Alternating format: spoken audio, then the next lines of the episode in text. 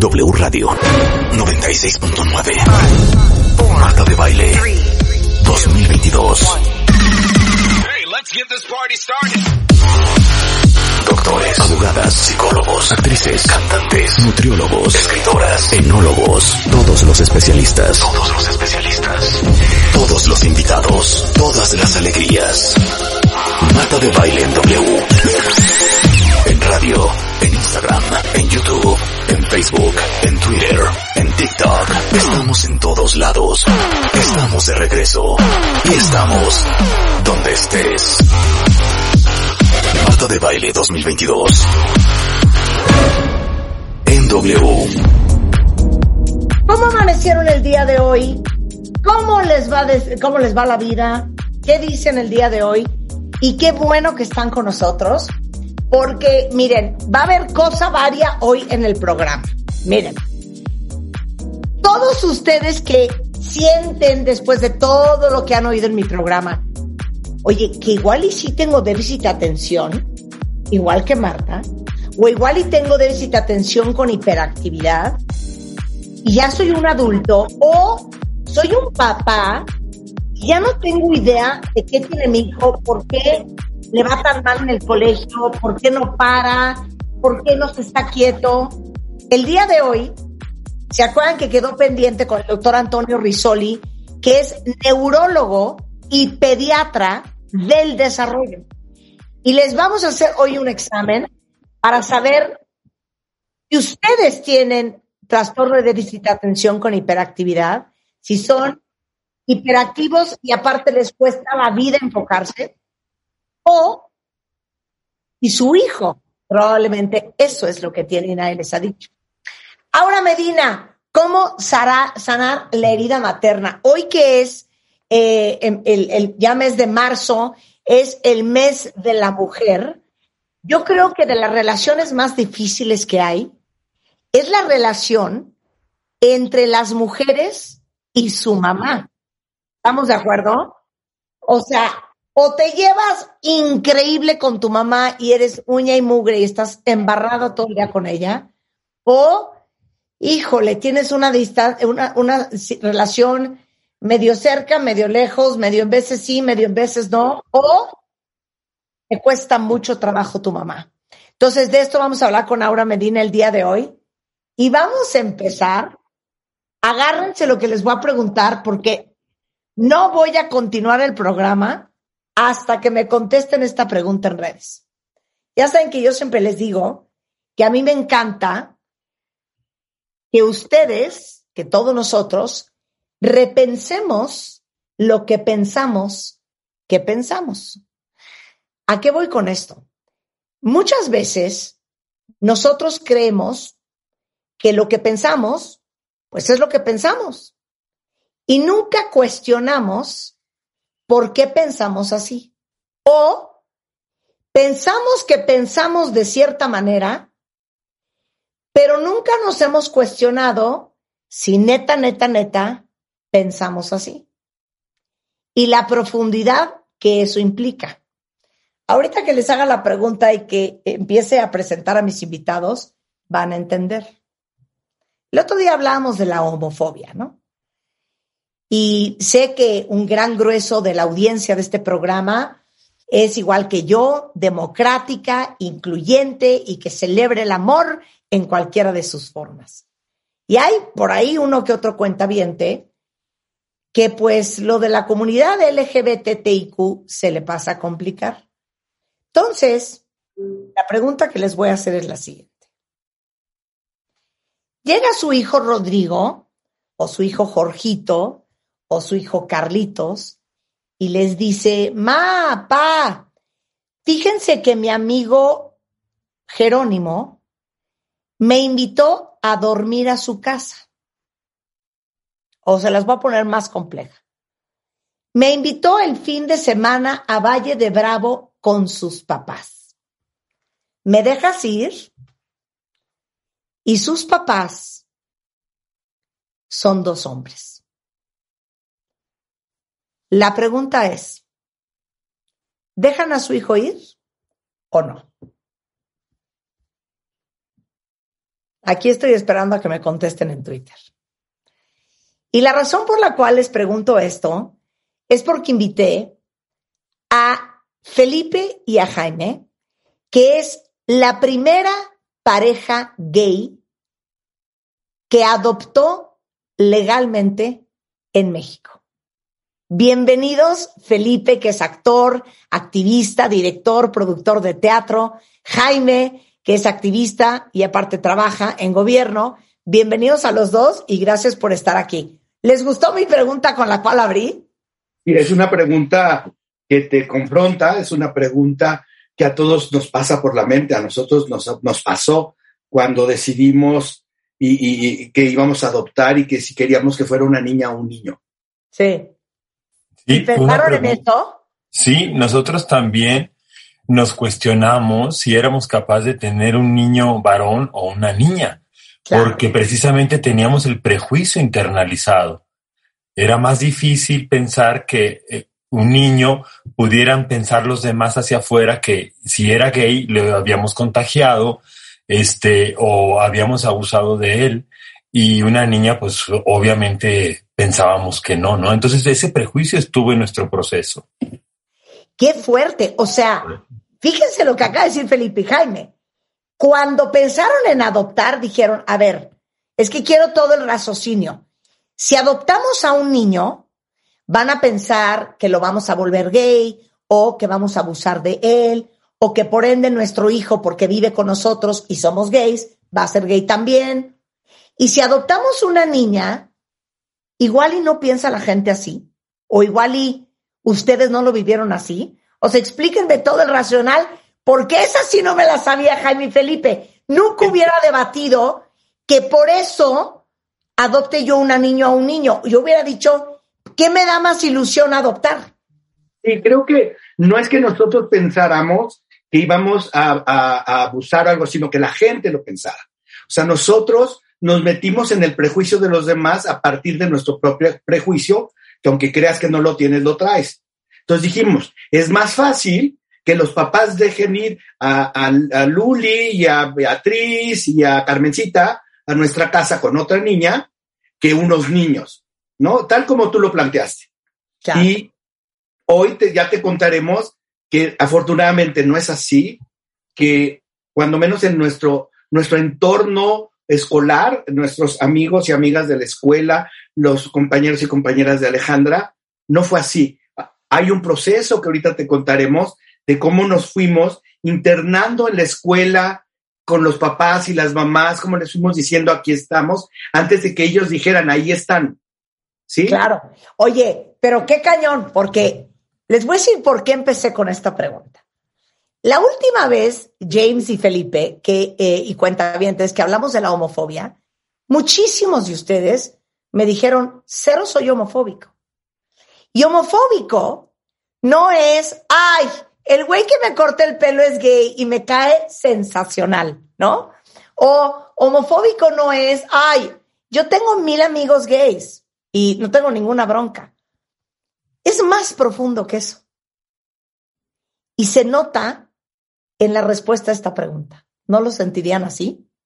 Definitivamente, pero yo creo que cuando piensan en, que los homosexuales, las lesbianas o las personas trans adoptan, este, piensan que eh, es el deber de toda la gente de vigilar esos niños, cuando nunca se han preocupado dónde están, de dónde salieron, de la violencia en el hogar, o sea, definitivamente, o sea, yo prefiero que estén en un orfanato a que estas personas los tengan en su casa y les den amor.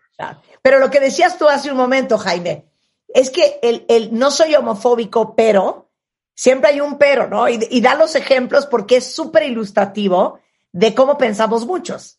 Sí, siempre hay un pero, siempre hay un, oye, bueno, no importa que sean gays, que se casen, pero no adopten por favor, ¿no? O lo decías tú, Marta, ¿no? Este, eh, que, que se amen y todo, pero que no se besen en público, ¿no? Por favor, porque qué vergüenza para nuestros hijos, qué mal. Les explico. Claro. ¿No? Esa parte donde este, eres, eres incapaz de voltear y decir, son dos hombres o dos mujeres que se quieren, igual que tu papá y yo. Nunca les sale esa respuesta, sino cómo les explico que dos hombres o dos mujeres se besan en público. oye, no saben la cantidad de tweets que recibimos ahorita con la pregunta. si su hijo les dice, ma, me invitó mi amigo Rodrigo a Acapulco con sus papás el fin de semana increíble que nos van a llevar a esquiar y vamos a ir a no sé cuánto y vamos a ir a la tirolesa. Pa, ma, porfa, déjame. Pero los papás son dos hombres. ¿Va o no va Rodrigo? Entonces, esa es la primera pregunta, porque tengo dos más, ¿eh? Ahí les van las respuestas. Eh, si conozco a la familia, igual y, si lo dejo ir, dice alguien aquí. Otro dice, eh, la verdad lo veo muy complicado. Alguien más dice, si veo que Jorge es feliz y es una buena persona y es amigo de mi hijo, adelante. No creo que dependa si son ricos, pobres, marcianos, gays, lesbianas, solteros, hetero. Un niño refleja si en su casa y familia, si un niño se refleja si en su casa y en su familia hay felicidad. Eh, la verdad, no sé qué haría. Y por eso les hice esta pregunta, porque los quería poner a todos a pensar. Ahora, ahí les va otra variable. Si su hijo Jorge les dice, Ma, me invitaron a Valle de Bravo eh, las mamás de mi amigo Jorge y son dos mujeres, ¿lo dejarían ir? Y les juro que la gran mayoría diría que sí. ¿Estamos de acuerdo, Jaime y Felipe? Totalmente, totalmente. Porque son madres. Explícanos por qué. Porque son madres. O sea, en la imagen la, de la ternura, de la comprensión, de la buena onda, son las mujeres, porque son madres, y si son madres, pueden entender a mi hijo y cómo va a batallar un hijo mío con dos mujeres amorosas. Pero yo, a la, a la, que te contestó, si conozco a la familia, posiblemente sí, yo le preguntaría, ¿y si fuera una, una pareja heterosexual sin conocerlos, los dejaría así? Claro. O sea, tenemos que conocer a, los padres o madres de, de, los compañeros de nuestros hijos para la interacción. De otra manera sería muy complicado. Claro, sí, eso es un poco obvio. Pero fíjate bien, no es solamente una cuestión de orientación sexual, también es una cuestión de género. Porque si a mí me dicen, oye, esta es la tercera variable, llega mi hija Antonina y me dice, oye, ma, me invitó mi amiga Raquel a Valle de Bravo, pero sus papás son dos hombres no solamente mucha gente titubearía porque son dos hombres gays, sino porque son dos hombres. Como dices tú, la visión de que un niño esté cuidado y bien nutrido y amado y protegido es más de una mujer que de un hombre. Y peor aún si son dos. ¿Estamos? Vamos. Sí, sí. Sí, creo que existe el, prejuicio y la idea de que solo las mujeres pueden tener maternaje y, la capacidad de amar y de criar, ¿no? Primero, por supuesto, las heterosexuales, después, pues quizás también, quién sabe, las lesbianas si tengan esa capacidad. O sea, no te creas que nada más por ser mujer, yo creo que la orientación sexual sí puede interferir en la decisión de alguien que está en la heteronorma, este, para decir, híjole, son lesbianas, o sea, también por ahí viene el prejuicio. Habría otra variante, Marta, si esa persona, los papás son trans, o sea, de acuerdo a los prejuicios de, de la orientación o, o la diversidad de género, eh, de la identificación con un género o con otro, también vienen los prejuicios, y no nada más en la comunidad heterosexual, sino en la comunidad gay tenemos los mismos prejuicios, ¿no? Claro. Oye, ahora, cuéntenos su historia, porque ustedes eh, adoptaron a Alejandra, eh, que fue en el 2010. En el 2012. En el 2012. Entonces cuéntenos, ¿de dónde viene Ale? ¿Qué edad tenía? por qué decidieron que fuera una mujer, fueron la primera pareja gay que pudo adoptar legalmente en México. Entonces, aviéntenme toda la historia. Paz, Felipe.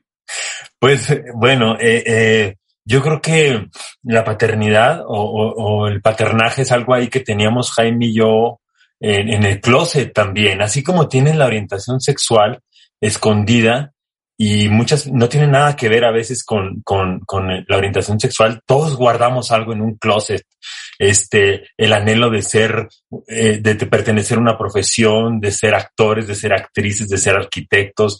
Eh, y nosotros, así como teníamos de repente en ciertas etapas de nuestra vida guardada la orientación sexual por los prejuicios sociales, también guardamos la, la paternidad como una opción porque pues la sociedad dice que los gays no tienen hijos, y, eh, y, la, y las lesbianas no tienen hijos y las personas trans no deben tener hijos porque estamos enfermos, porque no somos capaces psicoemocionalmente, ni mucho menos, no somos normales, ¿no? Entonces uno va interiorizando también esos prejuicios y vas guardando en el closet el anhelo de la paternidad. Y así fue. No, y, y quiero hacer un paréntesis, porque algo que quiero preguntarte al ratito es yo tengo muchísimos amigos gays y algunos están con el run run de adopto o no adopto. Entonces luego quiero que nos digan cómo saber si estás listo para adoptar a un bebé. Ok, cierro corchete. Eso lo voy a preguntar después. Venga, Felipe. Okay. Y resulta que cuando viene la ley de matrimonio igualitario en el 2010 en México, en la Ciudad de México, a nosotros se nos abre pues todo el closet. No nada más de, de yo como figura pública, actor, salir a decir, oigan, este, para en aquel entonces había grupos religiosos, grupos políticos que decían que si se aceptaba el matrimonio igualitario en la Ciudad de México, pues se iba a haber un temblor y se iba a caer toda la sociedad y entonces los niños iban a empezar a morir. ¿Sabes? Esos prejuicios tan absurdos, exacerbados. Y entonces a nosotros nos, nos dio esta, esta amplitud y apertura de espíritu, de, de pensamiento cuando lo vimos como una ley concreta pues se nos salieron todos los anhelos. Y nos decía René Franco, a ustedes les dieron un derecho y ustedes agarraron todos los derechos al mismo tiempo, se casaron, adoptaron, y pues así es, ¿no? Cuando la, cuando la autoridad o tu país te da certeza jurídica como ciudadano, pues claro que te da seguridad como persona. Claro, 100%. Entonces, luego del debate legal era, ¿a quién vamos a adoptar? Es una niña, es un niño recién nacido de cinco años. O sea, pues nos llevó, ¿cómo, ¿cómo es ese, esa, esa conversación entre ustedes dos, Jaime? El, proceso nos llevó ahí. O sea, primero fue, este, ¿te quieres casar conmigo? Nadie me cree que Felipe me lo propuso, pero él me lo propuso. Sí, llevábamos 10 años. Con todas las de la ley, y sabes qué, Jaime, como debe de ser. Así es, y con anillo y todo. sí, entonces, este, sí fue así, y eh, acto seguido, cuando dije que sí, me atragenté el vino cuando dijo, este, íbamos a adoptar un hijo. ¿Te parece? Sí. Y de ahí nosotros juntos empezamos a ver, bueno, yo creo que sería mejor que fuera un niño ya grande, de cinco años, porque nadie los quiere adoptar. Y empezamos a cuestionarnos muchísimas cosas para dónde ir. Sí. Luego, investigando un poco, consideramos que sería mejor alguien más pequeño. ¿Por qué?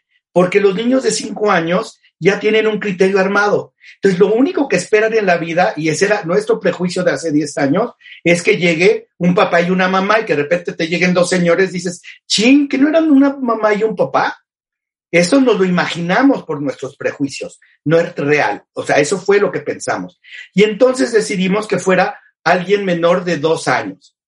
Empezamos un trámite en el DIF nacional lleno de prejuicios y no contra los homosexuales, contra todas las personas que, que, van a adoptar. Trataban a la gente como basura. O sea, sin considerar que estas mujeres y estos hombres heterosexuales que quieren adoptar vienen de un proceso de duelo, de entender por qué no pudieron tener hijos, de decirle a la pareja, de que la familia considere que, ok, no es de tu sangre, pero va. ¿no? Sí, claro. Y esa empatía, igual nos trataron mal a nosotras. Y cuando nosotros estábamos en ese proceso, entregamos una carpeta que es larga, compleja, luego platicaremos de ello, este, surge la posibilidad de ir a la entonces Procuraduría, Procuraduría de Justicia de la Ciudad de México. Y entonces nosotros diciendo, si en el DIF los trataron así, imagínate en la Procuraduría, qué horror.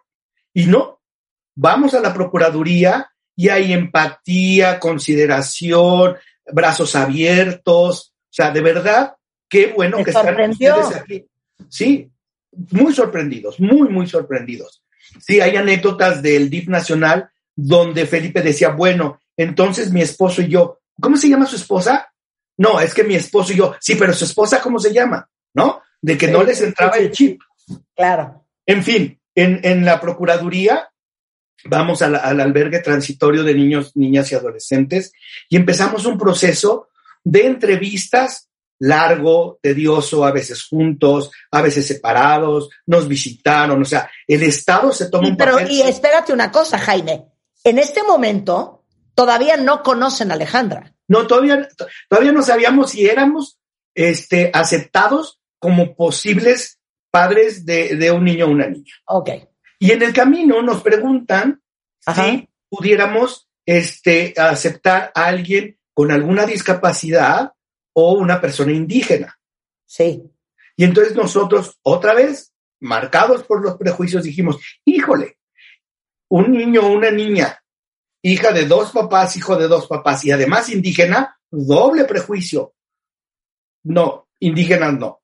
Igual con discapacidad, y acabamos por decidir que queríamos una niña menor de dos años. Sí. Pero fue por las preguntas que nos iban haciendo en, en el mismo centro. Claro. Eso nos llegó a cuestionarnos muchas cosas, nos llegó a tomar conciencia de que era para siempre, ¿sí? Que no íbamos a escoger a nadie. O sea, no es, a ver, a ver, la güerita que está allá o la morenita de ojos verdes que está por allá, o sea, no es, no es, no es una mascota. Claro. Y, y perdón, tampoco es, y perdón que te lo pregunte así, porque es algo de lo que hemos hablado muchísimo en este programa y, y, y es la neta. A veces tus mismos hijos te caen fatal. Entonces imagínate, a la hora de tomar la decisión a quién vas a adoptar, pues obviamente gravitas naturalmente a, no, pues quiero adoptar a alguien que de entrada medio me caiga en gracia. Y tampoco esta fue una variable. Pero tampoco es así porque también tú no, tú no, tú no, cuando nació tu hija, dijiste, ya esta no me cae en gracia, la regreso. claro, exacto. Es la que es. Es la son que es. nuestros hijos, exactamente igual. O sea, no hay hijos este, de sangre, hijos, son tus hijos. Y entonces, ahorita que veas cuando nos la entregaron, vinieron esas variables en nuestra mente. Claro, pero está muy cañón lo que acaba de decir Jaime, cuenta vientes, porque pensemos en nuestros hijos, los que son de nuestra sangre, los que cargamos nueve meses, los que parimos y que a veces te caen fatal, pero pues son tus hijos. O sea, nunca en el hospital, en el mes 8 o en el día 5 de haber nacido o en la visita 9 al pediatra, nadie nunca te dio la opción, oye, si te cae fatal o se te está complicando, no te preocupes, lo puedes regresar. Ah, no, este es el que te tocó, como sea que te tocó. Y ustedes, eh, mi pregunta es, así decidieron adoptar el que nos toque. Tal cual, yo creo, Marta, que es muy parecido al proceso de alguien que gesta, porque pues ni lo conoce, ni le ve la cara, ni saber, ni va a saber con qué rasgos va a salir, ni con qué carácter va a salir, si va a salir sano o no va a salir sano. Eh, empezamos a vivir, digamos, un embarazo psicológico en todo el proceso porque pues te haces los mismos cuestionamientos, cómo va a ser, cómo, lo voy a poder atender, no lo voy a poder atender, me va a gustar, me va a caber bien, van a tener un buen temperamento. Empieza a ver, yo dije como un embarazo psicológico que también duró como un año y medio hasta que nos asignaron a Alejandra y la pudimos conocer, ¿no? Pero es muy parecido, te cuestionas, el proceso es muy parecido de adopción a, a la gestación, más allá de lo físico, ¿no? De cargarlo. Oye, entonces después de que pasan todo el via crucis, quiero adelantar para que no se me acabe el tiempo y que me cuenten, ya están aprobados, ustedes tienen claro que es una niña, y después, ¿qué pasa? ¿Cómo aparece Alejandra? En, en, entramos en un programa de niños y niñas expósitas, ¿sí? Y entonces un día dicen, ustedes que ya hay una lista de espera, llegas a cuando te toca, y entonces había cinco menores ¿sí? Y había cinco, cuatro parejas y una, y una mujer sola, ¿sí? que les iban a asignar esto.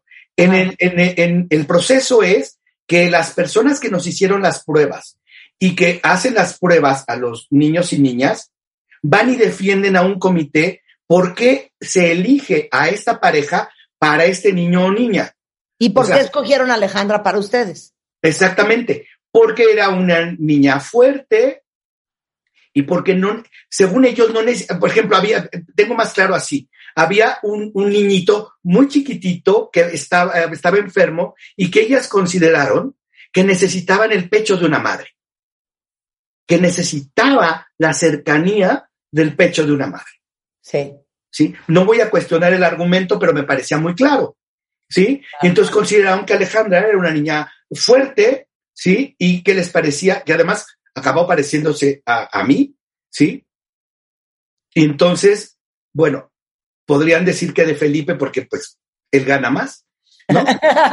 en, esto de, la, de quién es más carita, él gana. Entonces, este, fue así y cuando nos dicen, bueno, tal día les entregamos, hay una, nos dijeron ayer a las 7 de la noche, salió, salió aprobado que ustedes van con la niña número 4.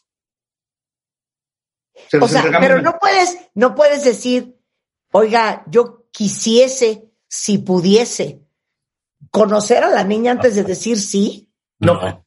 Cuando te la entregan, en ese momento puedes decir que no, pero no te la llevas y pruebas. O sea, aquí está la niña.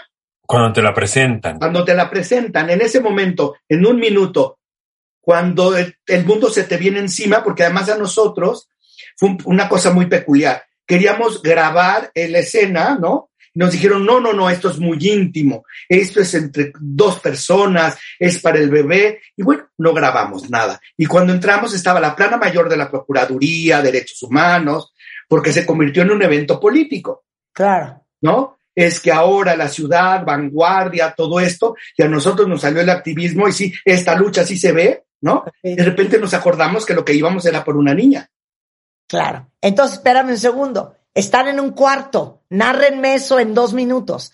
Están en un cuarto, se abre la puerta y entra Alejandra. No, es de repente cuando pasamos el proceso este donde, y ustedes son los primeros y la democracia y los derechos y todo esto, aquí está su hija. Y la, Felipe y yo estábamos sentados uno al lado del otro y entonces Alejandra viene de espaldas. Me la traen así. Cargada. Cargada y yo pues no la veo. Y lo primero que pienso es, ¿y si llora qué hago? ¿Y si llora qué hago? ¿Y si llora qué hago? ¿Y si llora qué hago? Y luego lo segundo que pensé fue, ¿estará bonita? Y cuando me la ponen en el regazo y asomo a ver sus ojos y tiene unas pestañas de, caballo enormes, dije, ya chingamos. Ay, ya, me quiero, quiero llorar. Y entonces te dan a Ale, que tenía que edad? Tres meses. Tres meses. ¿Cuántos años tiene Alejandra hoy? ¿Cómo ha Diez años. Eso. Eh, cómo creció Ale, a qué retos se enfrentaron, todo eso después del corte en W Radio. No se vaya. ¿Todavía no tienes ID de cuenta viente? No. No, no, no. Not yet, yet, yet. Consíguelo. En martadebaile.com. Martadebaile.com. Y sé parte de nuestra comunidad de cuentavientes. Marta de Baile 2022. Estamos de regreso. Y estamos donde estés. Oigan, estamos en una plática súper interesante, aprendiendo y sobre todo repensando como pensamos que pensamos. Eh, hoy están con nosotros eh, Felipe Nájera, actor, activista, director, productor de teatro, y Jaime Morales, que es activista y servidor público en el gobierno de la Ciudad de México. Pero eso no es lo importante. Lo más importante es que es la primera pareja gay en México que adoptó legalmente y nos está contando la historia de lo que fue para dos hombres adoptar a una niña. Entonces, imagínense ustedes que fueron mamás o papás primerizos en algún momento, el gran reto que eso significa.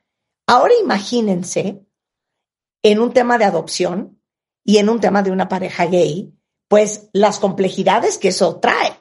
Entonces nos quedamos en que te entregan en los brazos, Jaime, Alejandra de tres meses de nacida.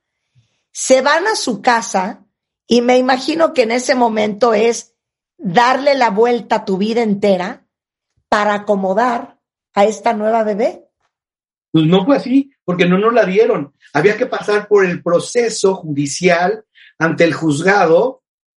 O sea, la Procuraduría tenía que llevar al juzgado a decirles, ahora esta niña que no tiene antecedentes, que no tiene padres, hay una carpeta de investigación y teníamos, el juez tenía que decidir que lo que había decidido la fiscalía era lo correcto.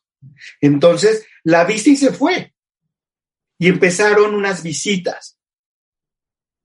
Entonces, platícale las visitas, Félix. Nosotros íbamos eh, una vez a la semana durante un mes en lo que estuvo el proceso ya de del, juez, eh, íbamos a visitar a, los, a nuestros hijos o a nuestros hijos asignados hasta ese momento, este, a convivir con ellos, a cambiar pañales, a darles de comer, de acuerdo a las edades. ¿Un mes?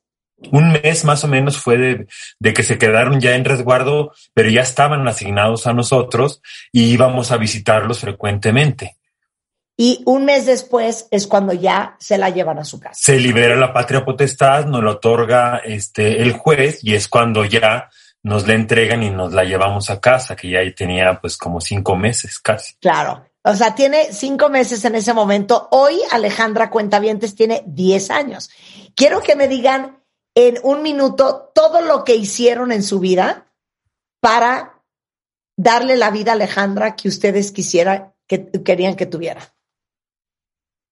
Es poquito, un minuto porque son 10 años, pero ¿Qué haces? Pues sabes qué, es una, una, una, cuestión de instinto, Marta, es una cosa que sale el amor, sale el instinto de supervivencia, sale el instinto de protección, sale el yo tengo que rescatar esto, sale el construir el cuarto, sale el construir la vida, te toca a ti, yo estaba grabando una telenovela, estaba dirigiendo además, que es como más pesado, este, y pues ahí estábamos, no jugar a los roles, este, teníamos afortunadamente una persona y siempre hemos tenido una persona, este, que vive aquí en casa, este, en aquel entonces era Nana Vale, ahora es Nana Betty, que también es Nana de nosotros. Entonces, este, se convirtió pues un trabajo de familia, este, integral, eh, maravilloso, pero pues es inagotable lo que uno termina de hacer por darle a, un hijo algo. Y me imagino que contaban con el apoyo de sus mamás, de sus hermanas, o sea, dicen en inglés que para criar a un niño, it takes a village, ¿no? O sea, para criar a un niño toma un pueblo entero, ¿no? Nuestra comunidad fue otra. O sea, primero te pudieron contar el, el cambio de vida para mí. Siempre pensé que el día que yo me muriera, estaba bienvenido. O sea, yo ya había vivido lo que yo viviera. No tenía tema con la muerte. Sí. Y cuando me doy cuenta que está Alejandra ahí, lloré como media hora. No me puedo morir. Es que no te puedes morir. Yo ya no me puedo morir. Fue terrible darme cuenta de la enorme responsabilidad que nos habíamos echado encima. Claro. Pero cuando cambiamos el primer pañal en casa, cuando Felipe la bañó en la regadera y no se le cayó, cuando este, sí, todo lo que dicen es que si no eres mamá, ¿cómo le vas a hacer? Tienes, no, y tener que decirle a la, a la, a la nena, nana, vale, no es puchita, es su vagina. ¿No? O sea, empezar a tratar de decodificar lo que había que decodificar con los demás y reconstruirnos nosotros. Claro, pero aparte dijo Felipe una cosa muy cañona. Creemos que solamente las mujeres somos dueñas únicas del el instinto maternal. Y Felipe dijo, te sale un instinto de protección, de cuidado, de nutrición, de sobrevivencia impresionante que también tienen los hombres. Sí, claro, porque, pues, como es vulnerable. Uno no sabe de lo que es capaz hasta que es la única opción de tienes, que tienes. Entonces, o sacabas el instinto o sacabas el instinto. Y no hay opción, no hay opción, ¿no? Y entonces, Felipe, que es un fanático de la nutrición, entonces empezar con ese tema. empezar con el tema que no le vamos a dar leche de vaca porque las mucosas y porque, o sea, toda esa parte, o sea, Alejandra hasta los nueve años no probió la leche de vaca, ¿no? Ni queso, ni nada, o sea, nos, nos hicimos obsesivos en lo que creíamos, nos asesoramos mucho y tenemos unos compadres, amigos adorados, que ella nos hizo un manual con dibujitos. Y si se les roza, le hacen esto, pero no le hagan aquello. Y eso nos fue alivianando porque nuestra red, esta, esta villa de la que hablas, esta comunidad, fueron todos nuestros amigos y amigas. En esta comunidad fue donde no hicimos un bautizo, hicimos una bendición con agua y sal de todos nuestros amigos y amigas y le dieron la bienvenida a nuestra comunidad. Porque no pensamos en un bautizo, porque si la iglesia decía que éramos una aberración, era una incongruencia total pensar en ir a una pila de bautismal, bautismal, ¿no?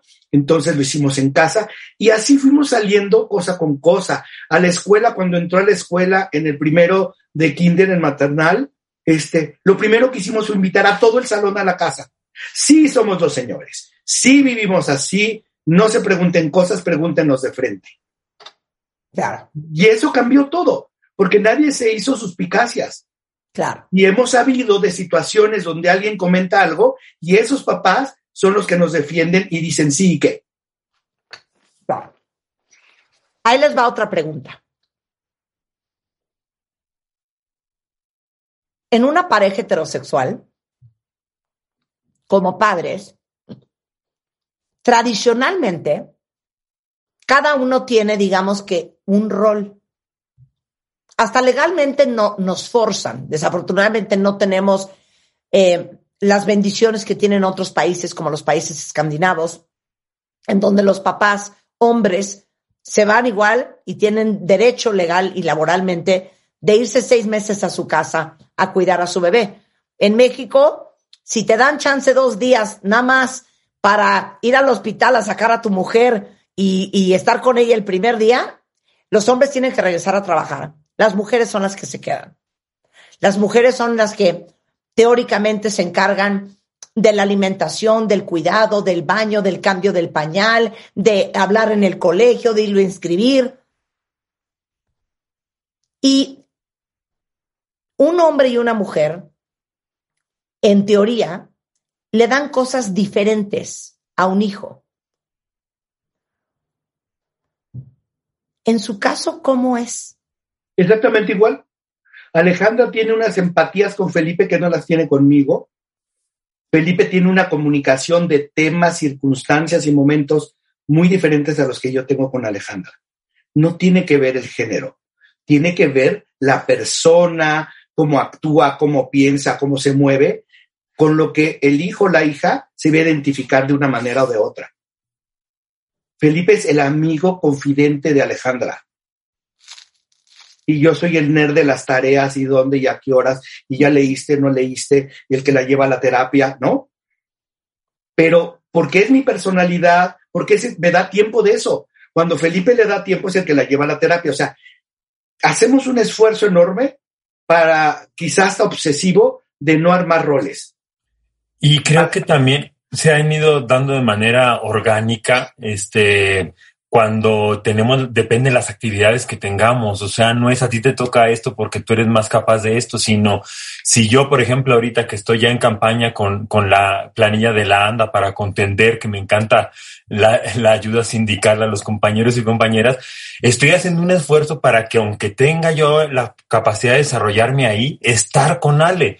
Pero Jaime sabe que ahora me toca esa parte, de la campaña y él estar con Alejandra, ¿no? O hacemos las juntas aquí en casa con los compañeros, o sea, procuramos pues eh, acomodar los tiempos más allá del género, más allá de las capacidades. Si a Jaime le toca ahorita una campaña específica dentro de su área en el gobierno, pues ahí estoy yo o ahí está la nana y me toca llevarla a mi Alejandra a la escuela, recogerla, o sea, no hay no hay, no hay roles.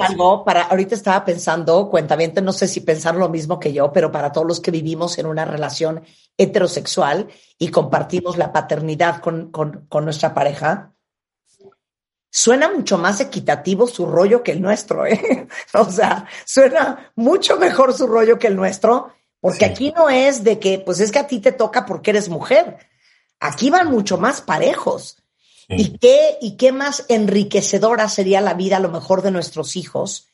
Que les demos no lo que nos toca como rol, sino que les demos lo mejor que les podemos dar por nuestra personalidad, por nuestro estilo, por nuestro temperamento, por nuestras características individuales y únicas, independientemente de si soy la mamá o el papá y esto es lo que me supone tocar. Sí, es así, pero quiero que, eh, defendería un poco esta parte porque tiene que ver mucho con las circunstancias y el contexto en el que se vive. ¿sí? Nosotros tenemos la fortuna de poder casi decidir sobre nuestros tiempos, yo ya no tanto porque la jefa de gobierno no da esos chances, pero este, sí podemos, por nuestra circunstancia, tomar la decisión de qué te toca a ti. No vamos, quizás las familias adoptivas tengan esa posibilidad, pero cuando te da Dios los hijos que mereces, ¿qué puedes cuestionar? Si a ti te tocó así, si no puedes parar, pero el mundo debe de cambiar y el sistema de cuidados debe de ser entre todos. Tú lo dices mucho en tu programa, esa parte donde tenemos que compartirlo todo. Claro, 100%. Oye, ahora, la pregunta de los millones de euros. ¿En qué momento, si es que sucedió, porque me puedo imaginar que ha de haber sido mucho más, más natural de lo que pueden imaginar todos, le dices a un hijo que tiene dos papás o que tiene dos mamás?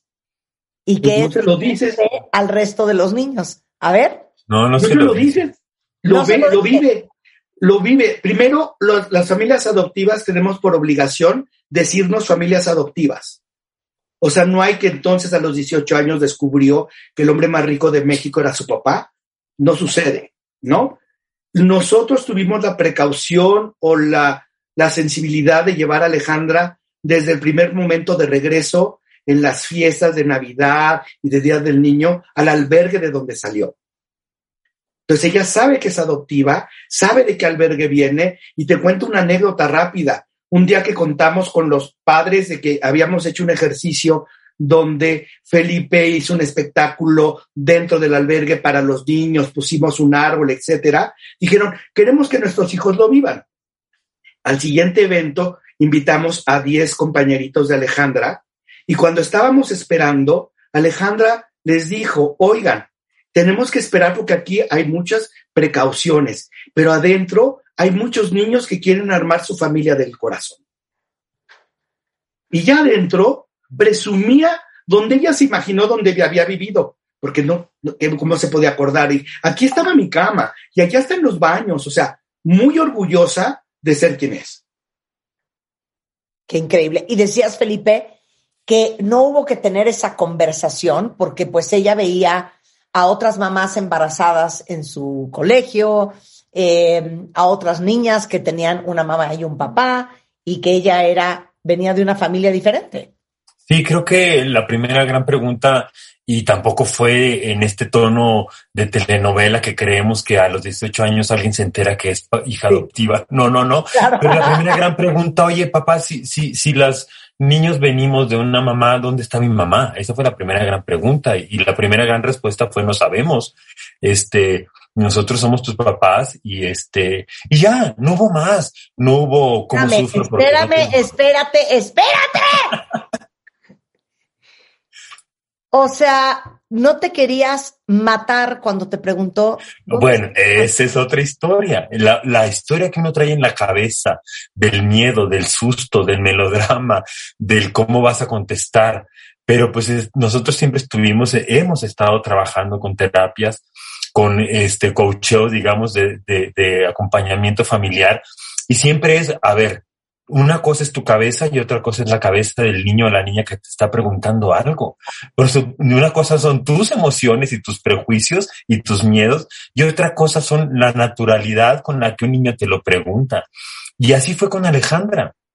Yo ya estaba, yo que soy muy imaginativo y exagerado y melodramático como tú bien me representas, fue así de, ¿cuándo me va a preguntar? Y me lo preguntó. Sí, claro, apasionado, nos queremos matar. Exactamente. Entonces, cuando te dice, ¿dónde está mi mamá? Dice, ¿y mi mamá? ¿Quién es mi mamá? Le dije, no sabemos, hija. Es, ah, ok.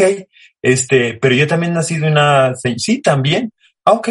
Ya no hubo más, no hubo, no hubo melodrama, no, yo corrí inmediatamente con la terapeuta, le dije, ¿qué pasó? No, nada, pues todo está bien. Y luego te haré otra pregunta y después te hará otra. Cuando le interese hacerte la pregunta y cuando le interese conformar su historia, ¿no? Que es algo que va a suceder durante toda la vida. Claro. Pero efectivamente, no, no hay eso. Y dime una cosa, y genuinamente no sabes dónde está la mamá. No, efectivamente, no sabemos. No sabes ni quién es. No, no, sabemos, no, no. No, no, es, no, es una, no es una mujer o una familia que perdió la patria potestad. Nunca se supo dónde estaba. Pero algo que fue muy bonito. Es que, ¿sabes qué? Me, me gusta mucho lo que acaban de decir, porque hace tres semanas o un mes hablábamos con Julia Borboya, que es una gran terapeuta, de por qué es importante no mentirle a los niños. Y a veces la mejor respuesta es, no sé. Y el ejemplo que usábamos ese día era cuando llega tu hijo y te dice, ma, es que mi papá quedó de venir por mí para llevarme a jugar y no vino. ¿Por? Y a veces la respuesta es, no sé, mi amor. Y luego andar limpiando las culpas a los demás. La mejor respuesta, ¿no? Sí. Pero yo quisiera sumar a lo que decía Felipe, fue cuando le pudimos decir que gracias a esa mujer y a ese hombre, ella era nuestra hija. Claro. O sea, tenemos que tener en un lugar especial justamente a esa mujer y a ese hombre que hicieron que se gestara Alejandra, porque fue el gran evento para que estuviera con nosotros. Ya me enseñaron cuentavientes la foto de Alejandra. Sí es igualita Jaime. Qué bizarro eso, ¿no? Es como bien común que los hijos adoptivos se acaben pareciendo a algún papá. Y actúa como Felipe.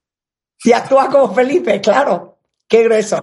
Oye, antes de que se nos acabe el tiempo en dos minutitos, para todas las parejas que escuchan, porque yo tengo muchos amigos gays que les contaba, me decían, hija, es que igual si queremos casarnos y adoptar.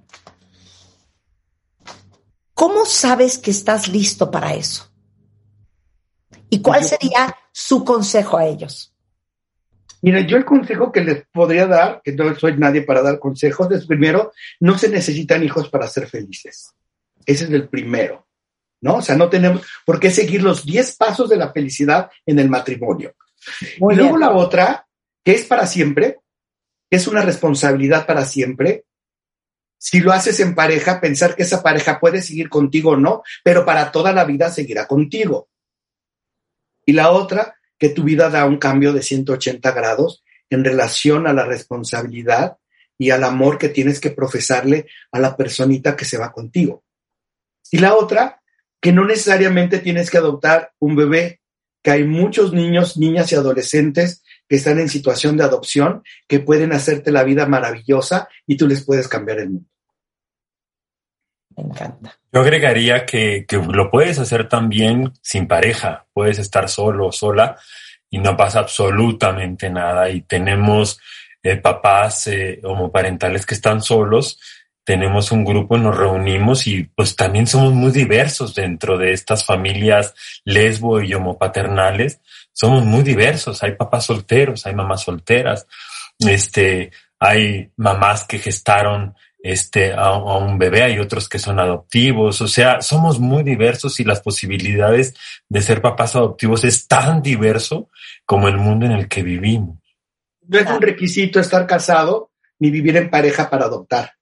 Y bueno, lo fundamental. Ciudad está totalmente apoyado que cualquier persona que esté capacitada para criar a una persona pueda adoptar un niño o una niña. Claro. Y el amor, Marta, yo diría el amor. Eh, creo que cuando uno sondea por ahí el corazoncito, qué tan capaz estás, qué tan, pues es fundamental, porque sí es una responsabilidad, pero creo que lo más fuerte es esa capacidad de poder darte, de amar incondicionalmente, pues como, como debe ser con un hijo o una hija. Y decía una amiga mía, primero ten una planta, si no se te seca, ten un gato, si no se te va, ten un perro, si te quiere, adopta un hijo. qué divino. No, pero ¿sabes qué? eh, uno tiene que querer mucho tener un hijo, mucho, mucho, mucho, mucho. Y tiene que querer todavía mucho, mucho, mucho más querer adoptar. Porque un hijo es una ruleta rusa. Crecemos todos con esta imagen de que el día que nazca tu hijo, todo va a ser felicidad y te vas a llevar increíble y tu hijo te va a amar y va a ser increíble, pues toda su infancia, en la adolescencia van a ser mejores amigos y vas a ser su confidente. Todo te va a obedecer, todo te va a hacer caso, todo va a salir de maravilla. Y no hay nada más alejado a la realidad que eso. O sea, la maravilla de ser mamá y papá viene con un chorro de retos. Cuando te azotan la puerta y te dicen salte de mi cuarto, cuando te dicen no te quiero, cuando te dicen pues no voy a ir a comer con ustedes el domingo y no me puedes forzar, cuando vuele el año en el colegio, o sea, todas las cosas que pasan, porque ser mamá y papá es una chamba y es un compromiso de vida para toda la vida, porque como dice mi mamá, Ah, no, olvídate, ¿eh? el día que nace un hijo, en tu vida vuelves a tener paz. Porque si es porque no tuvo con quién comer en el recreo, en el kinder, es porque escogió mal al marido y el marido no la trata bien. O sea, o porque el nieto está enfermo. No hay paz jamás. Entonces, es una decisión de vida que hay que querer mucho, mucho, mucho, porque como lo dijeron Felipe y Jaime hace un momento, y mejor no lo pudo haber dicho nadie Tú no escoges a tu hijo. Es el que la vida te dio. Los hijos no tienen de devolución. Es el que te tocó. Y el compromiso de sea como sea es tu responsabilidad y es el compromiso que tú adquiriste, es para toda la vida. Y yo agregaría, Marta, esto que también dices, es que no vienen los hijos para hacerte feliz, estás tú para hacerlos felices a ellos. 100%. 100%. Jaime, Felipe, es un placer hablar con ustedes siempre. Mil gracias. El más gran beso para ah, mi querida Alejandra y qué increíble historia. Gracias por inspirarnos y por ayudarnos a repensar lo que pensamos que pensamos. Gracias, a ti, Marta, por atender esta agenda. Siempre está aliada. Muchísimas gracias. No, muchas gracias. gracias. Oigan, y hablando de las complejidades de la paternidad, bueno, existen muchas variables adicionales. Oye, que mi hijo no se está quieto un segundo, brinca encima del sofá, le jaló el pelo a la hermana, salió corriendo y tiró el vaso y lo rompió. En el colegio me hablan cada cinco minutos porque se porta fatal. Esa es otra variable. Y de eso vamos a hablar regresando cuando hablemos de niños y adultos que tenemos déficit de atención con hiperactividad. Hasta examen les voy a hacer para averiguar quién de ustedes lo tiene o quién de ustedes tiene un hijo que lo tiene y aún no lo sabía con el doctor Antonio Risoli. No se vaya. Escucha todos nuestros playlists y contenidos en Spotify. Búscanos como Marta de Baile. Marta de Baile 2022. Estamos de regreso y estamos donde estés. Son las 11, 11 de la mañana. Agárrense cuentavientes porque siento que a varios nos va a caer la voladora en este momento. Miren, hay una cantidad de gente en el mundo, niños, adolescentes, adultos, hombres, mujeres, que viven con trastorno de déficit de atención con hiperactividad y que no tienen idea que lo tienen y que corte A viven una vida bastante complicada o se crearon una vida bastante complicada porque, para resumirlo, lo puedo decir de esta manera, no encontramos la paz de ninguna forma. Y para hablar de esto, y ahorita van a entender por dónde voy, invité al doctor Antonio Risoli que no solamente es neurólogo, pediatra, sino que es pediatra del desarrollo. Y ahorita Toño les va a explicar qué es eso. Él es jefe fundador del Servicio de Pediatría del Desarrollo y la Conducta del Hospital Infantil de México, Federico Gómez. Entonces, para empezar, quiero que les expliques, Antonio, qué es ser pediatra del desarrollo. Muchísimas gracias, Marta, y a todos los cuentavientes. Primero, es una especialidad que surgió con la necesidad de entender que la persona es mucho más que solamente un cerebro en desarrollo. Y entonces, en aspectos tan complicados como la atención, el autismo, los problemas del lenguaje, el uso de tecnologías, el desarrollo desde el embarazo, se requiere entender el ambiente. Y además, nosotros tenemos que dejar de pensar en esta idea del siglo pasado de que el médico es el que sabe todo. La realidad es que el día de hoy nosotros no generamos confianza con las personas y deberíamos de ver más como prestadores de servicios, nosotros como médicos. Si nosotros no convencemos, buscan en fuentes inadecuadas y no en fuentes serias como todo lo que tiene que ver con Marta de Baile, no. Y entonces Pediatría del Desarrollo ve a los niños, niñas y adolescentes en el centro que son parte de una familia, que tienen que ver con una escuela, que están en un ambiente que va cambiando, donde, por ejemplo, el entender en 2022 el que estamos de repente teniendo clases en línea no es lo que ve el modelo tradicional. Y pediatría de desarrollo es una transdisciplina porque cada vez está pensando cómo innovar y cómo ser mejor para afrontar los retos con el objetivo de que cada persona se integre. Y aquí decías el reto de adultos, ¿no?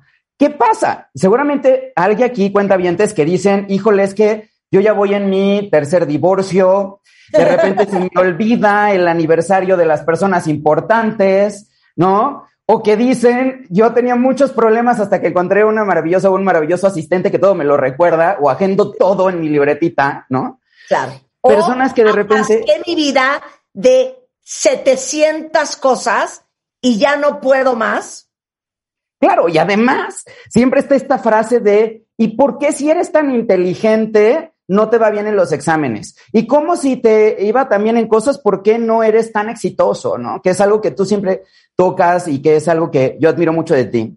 Y ahí habría que preguntarse, ¿será que realmente te estás poniendo trabas a ti mismo o tienes problemas de atención? Tienes un trastorno por déficit de atención que no se está tratando y chequen, cerca de 2.5%, es decir, 2 a 3 de cada 100 adultos tienen trastorno por déficit de atención, es un montón, ¿no? Entonces, ¿de cuántas personas que conoces? No es de que sean infieles por gusto, no es de que les vaya mal el cambio de trabajo por gusto, es porque no les estamos ayudando, ¿no? Claro, y, y perdón, quiero retomar lo que acaba de decir Toño. Vuélveme a dar el perfil clásico de un adulto completito que tiene un déficit de atención y peor con hiperactividad, enfurecido. Mira, te voy a poner el ejemplo de una persona con un déficit de atención enfurecido que además admiro mucho y que encontró su verdadera vocación, porque ojo, al final del día, puede ser que encuentres, ¿no? Es una persona que yo admiro mucho, eh, que es mi instructor de buceo, uh, y que él, pues, tuvo problemas en todas las escuelas, lo creo en todas las escuelas, y al final le dijeron, ¿sabes qué? Vas a ir a bucear en los túneles, a estar sacando cosas ahí en los túneles, ¿no? Y ahí descubrió que realmente abajo se regulaba, se concentraba, le iba bien. Y ahora en su trabajo es absolutamente espectacular, es maravilloso, es el mejor instructor de buceo que yo conozco y yo pongo mi vida en sus manos. Pero en eso logra enfocarse. ¿Cuál es el primer problema? Que te venden que tienes que ser exitoso en la escuela, que tienes que estar sentado, que tienes que hacer planes, ¿no? Y el primer gran reto es que hay personas tan brillantes que ese es un tema que podríamos hablar en otra ocasión. Su temperamento es algo con lo que nacemos y puede ser que te distraigas y tienes pobre persistencia. Eso es temperamento. Voy a poner un ejemplo yo empiezo a hacer esto y luego digo, ay, pero voy a hacer esto y luego voy a decir, ay, pero voy a hacer el otro. Pero al final del día, o lo termino yo o consigo que alguien lo termine por mí. Y eso es temperamento, eso no es idea. Paréntesis. Y váyase confesando cuentavientes los que dicen, no manches, el doctor me está describiendo a mí. Te voy a decir cómo es eso. Yo me paro y digo, voy a ir por una pluma porque estoy ordenando las plumas en un cajón en mi closet. Cuando voy por la pluma, me doy cuenta que las hojas que están junto a las plumas están desordenadas. Me pongo a ordenar las hojas. Entonces digo, ¿sabes qué? Necesito un contenedor para meter estas hojas. Subo al ático que está hecho un desmadre. Entonces me quedo ordenando el ático y me doy cuenta que las maletas están algunas rotas. Entonces le hablo a alguien a mi casa a decirle que venga por una maleta porque hay que llevarla al zapatero. La pluma fue hace dos horas. Ya se me olvidó. Y yo creo que esto. ¿Por qué vas? Ahí de parte en parte. Yo te pongo un ejemplo. Yo tuve el honor de recibir la medalla Alfonso Caso como el mejor alumno de maestría. Y mi estudio de maestría en ciencias fue de ver qué cambios había en el cerebro de personas con déficit de atención comparado con las que no tenían. Y resulta que hay una estructura que se llama el cíngulo. El cíngulo se llama cíngulo porque tiene forma como de lengua, eso quiere decir cíngulo. Y eso te hace que tomes decisiones triviales. O sea, no son decisiones de me voy a eh, casar con, me voy a casar o no me voy a casar. Son cosas como me pongo esto, esto azul o me pongo esto verde, ¿no? Esas decisiones como voy a ir a, acomodar las plumas o en este momento puedo ir a hacer otra cosa. Resulta que el cíngulo sirve para ayudar a tomar esas decisiones. Y lo que se ha visto en los estudios es que hay personas en las cuales esta parte del cerebro, digamos, no se enciende al igual que el promedio, y eso hace que tú pequeñas decisiones te cuesten la vida, porque te vas encadenando en cosas en las cuales tú dices, voy a ir, eh, voy, a sentar a hacer la tarea, ¿no? Me voy a sentar a hacer el trabajo. Y en ese momento dices, pero me dio sed. Y entonces vas a ir por agua. Y en ese momento dices, y ahora me recordé que tengo que ir a tal departamento. Estoy hablando de adultos, hablar con tal persona. Y si es niño, dice, me dieron ganas de ir al baño, ¿no? Regresa, se sienta y dice, hace calor, voy a abrir la ventana.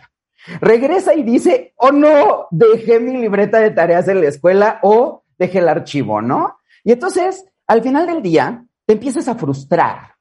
¿Y cuando ya se vuelve un trastorno? Y ahorita, si gustas, podemos hablar acerca de qué criterios son para que los cuentamientos lo vayan pensando. Cuando te afecte en tu vida. Mientras no te afecte en tu vida, no es un trastorno. Claro, pero qué fuerte lo que acabas de decir. Porque todos ustedes, hombres y mujeres que me están escuchando, que dicen, es que no doy crédito, yo tengo un término para esto, Toño, no doy crédito como mayateo, ubican los mayates que dan vueltas y vueltas y se estrellan contra todo y van para acá, pero van para allá. Y de repente ves a tus hijos que se quieren sentar a hacer la tarea y es un mayateo, se paran por una pluma, van y le sacan punta lápiz, regresan, escriben dos letras, se vuelven a parar, dicen que tienen que ir al baño. Cuando te das cuenta, estás sentado viendo televisión, lo traes otra vez de regreso no es su culpa, es el cíngulo. Mira, ojo, ojo, hay que tener cuidado en que de repente tus hijos te pueden aplicar el decir, Ay, mamá, mi cíngulo no está tan activado y realmente lo que tienen es flojera, ¿no? Entonces aquí es donde tenemos que aprender a diferenciar y por eso se requiere que un experto haga el diagnóstico. Cumplir los criterios es muy fácil. El reto es entender, no lo hace porque no puede, no lo hace porque no quiere o no lo hace porque no sabe. Claro, claro. No, y eso es algo importante. Pero, por ejemplo, en esta parte de, mayateo puede ser también que tenga un problema de coordinación que va asociado. Porque de repente, y ese es otro tema, el trastorno del desarrollo de la coordinación, es que yo quiero escribir, me cuesta trabajo, lo evito, y entonces digo, no, eso no. Cosas que te cuestan trabajo, no. Ay, ¿te interesa ir a hacer esto? ¿Te gusta armar esto? No, no, gracias. ¿No? Y a lo mejor es que te cuesta trabajo hacerlo y tu respuesta natural es, en vez de que me afronte yo a no hacer las cosas, las evito. ¿Cuántas personas no conoces, Marta, y cuántos cuentavientes no les pasa? Que dicen, no, yo no me voy a aventurar en esto, yo no voy a meter esta materia, yo no voy a hacer esto, porque en el fondo sabes que no puedes hacerlo. Claro, que te cuesta mucho trabajo, que es en contra de tu naturaleza. 100%. Miren, voy a, voy a compartirme con ustedes, que me conocen bastante bien. Yo venía de un sistema educativo súper activo en Estados Unidos. Me meten en una escuela de monjas. Me sientan en un pizarrón a aprenderme de memoria las cosas, en un pupitre. Me picaba los ojos, comía en clase, me jalaba los pelos, no estudiaba, no tenía un cuaderno. Me cambian de colegio y fui muy feliz. Pero en este colegio nuevo, que era un colegio activo, Montessori, CCH, en mi vida tuve un cuaderno no tomaba apuntes, no podía interesarme menos secundaria, física, química, matemáticas, prepa. Me gradué con 7.3 porque mi mamá dijo, sobre mi cadáver, te gradúas de prepa. Empecé la carrera de diseño gráfico, me dio una flojera horrenda, yo quería hacer radio y gracias a Dios yo encontré mi pasión. Pero hoy en día, yo que vivo con déficit de atención galopante, me cuesta mucho trabajo prestar atención a las cosas que no me interesan. Me interesan muy pocas cosas. Cuando la gente me habla, si se tarda mucho en decirme el fondo del asunto, me pierden. Y están hablando y yo ya estoy pensando en otra cosa porque se me va la atención. Me aburro con mucha facilidad, porque ahorita les voy a explicar, Toño, que la gente con déficit de atención hiperactividad se aburre muy fácil.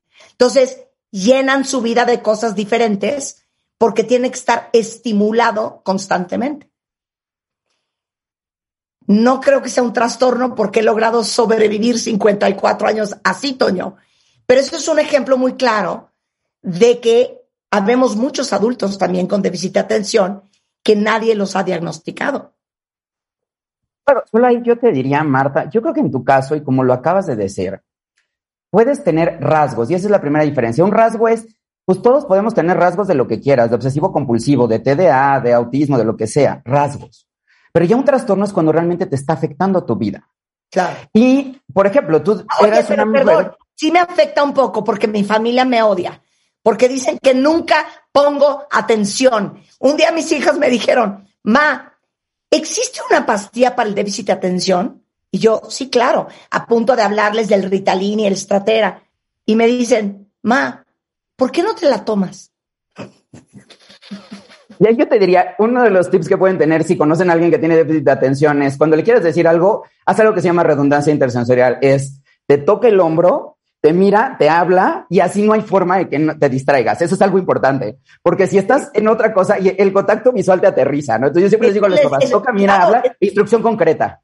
Claro, es lo que les digo, es que si ven que estoy en el celular absorta, ¿cómo creen venirme a hablar así sin avisar? Pero y esperar cuántas las oiga. Perdón, yo cuántas mamás llegan conmigo y me dicen, es que Toño, mi hijo no me hace caso. A ver, explícame cómo le haces. Le digo, ven a comer. Ven a comer. Que vengas a comer. Le digo, es que ahí, a la tercera, lo que pasó es que el estrés activó sus glándulas suprarrenales, se le exprimieron y el niño va con miedo y no entendió lo que es ir a comer. Entonces evita eso, ¿no? Claro, y eso claro. tiene que ver con adultos. Y cuando pensar en que es un trastorno, nuevamente, cuando ya te rebasa en tu vida, cuando no tienes estos mecanismos compensatorios y te está afectando en dos o más de tres esferas. ¿Cuáles son las tres esferas en las que nos desenvolvemos? Y eso, cuentavientes, siempre recuérdenlo y siempre tenganlo presente. Uno es escuela diagonal trabajo. Porque si nada más tienes problemas de atención en el trabajo, cambia de trabajo. Si tienes problemas nada más en la escuela, pues puede ser que sea la escuela el modelo que no te corresponde, como Marta, que es una persona muy brillante, que si la ponían a repetir planas, pues iba a hartar. Y ahí el problema era eso, ¿no? Claro. Otra esfera es la parte social. Te cuesta trabajo de repente establecer conversaciones o relaciones sociales porque ya se distrajeron, ya se volteó, ya hizo. Y la otra, por supuesto, es la parte familiar, ¿no? El niño que dice, o la familia que dice, o el adulto, es que yo tengo que levantarme tres horas antes para estar listo para salir, a pesar de que me tardo diez minutos en arreglarme, porque las otras dos horas cincuenta minutos las perdí Mayateo, y no sé en qué. mayateo, mayateo, mayateo. Tal cual. Oye, Toño, eh, vamos a ir a corte y regresando les vamos a hacer un examen a todos que les va a servir para ustedes y para ubicar a sus hijos. Pero te tengo una pregunta rapidísima antes de ir a corte. ¿Es trastorno de, déficit de atención y trastorno de déficit de atención con hiperactividad? Son dos cosas similares pero distintas. No todo el déficit de atención viene con hiperactividad. Justamente lo que acabas de decir es eh, parte de la respuesta eh, y lo dijiste de una forma muy brillante. O sea, el problema es por falta de atención. ¿Por qué no pones atención? ¿Porque te distraes o porque no te puedes quedar quieto? Y eso depende si es por hiperactividad o si es por inatención. Y a partir de ahí puede ser también combinado. Ok. Te pongo un ejemplo. Entonces, ajá, explica. El niño viene, se sienta, quiere hacer la tarea, se paró, ya fue, regresó, vino, hizo el mayateo, sería hiperactividad. Pero una persona que se queda haciendo aquí y en eso empieza a ver un color amarillo y dice, ay, amarillo, me recuerda el sol, ay, y me, eso me recuerda tal, y se va y se va y se va y se va, y tú la ves. Y ese es un problema, que de repente en mujeres hay un, sub- subdiagnóstico por un estigma de género. Tú ves a un hombre que se está moviendo mucho y dices, ve al neurólogo pediatra o ve al pediatra del desarrollo. Ves a una mujer que se queda viendo ahí y dices, ahí está enamorada. Y entonces hay que romper ese prejuicio. Si te quedas despistado y se te va la onda, puede ser un trastorno por déficit de atención, por inatención, y eso es lo que vamos a explicar al rato. Ok, muy bien. Cuentavientes, ni se muevan. Al volver, hacemos un examen. Les vamos a hacer 10 preguntas. Y con esas 10 preguntas, Antonio puede darse cuenta quién tiene TDA o TDAH y quién no. Y adivinen qué, ustedes también, al regresar en W Radio. No se vayan. Suscríbete a Marta de Baile en YouTube.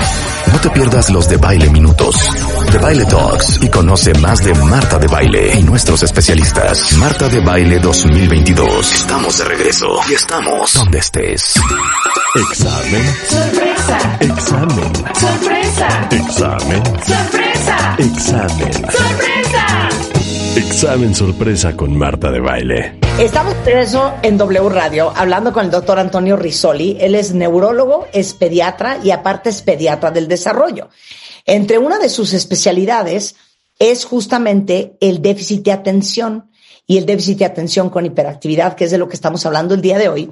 Porque les digo una cosa, hay muchísimos adultos que tenemos déficit de atención o que tenemos déficit de atención con hiperactividad y muchísimos niños. Entonces yo quería tener esta conversación porque les voy a explicar cuál es mi trauma. Eh, y creo que viene de un trauma de mi infancia, Toño. Cuando a mi papá lo mandan llamar del colegio de las monjas para decirle, tenemos un problema, Marta no puede estar en este colegio porque no pone atención, porque echa relajo, porque no estudia.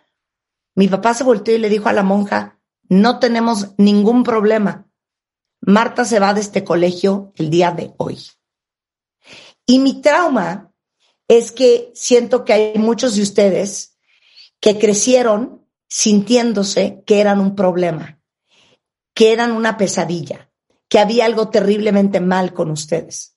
Y hay muchos niños hoy en día que no están correctamente diagnosticados, que su familia los vive como una pesadilla, porque no ponen atención, porque son hiperactivos, porque no se están quietos, porque les va fatal en el colegio. Y la retroalimentación que reciben de la sociedad, de su familia, es, eres un infierno. Y no son un infierno. Simplemente nadie les ha dicho qué es lo que tienen. Y por eso invité al doctor Antonio Risoli a hablar de esto. Entonces, si están listos, papel y pluma en mano, abran un archivo de Word, de Excel.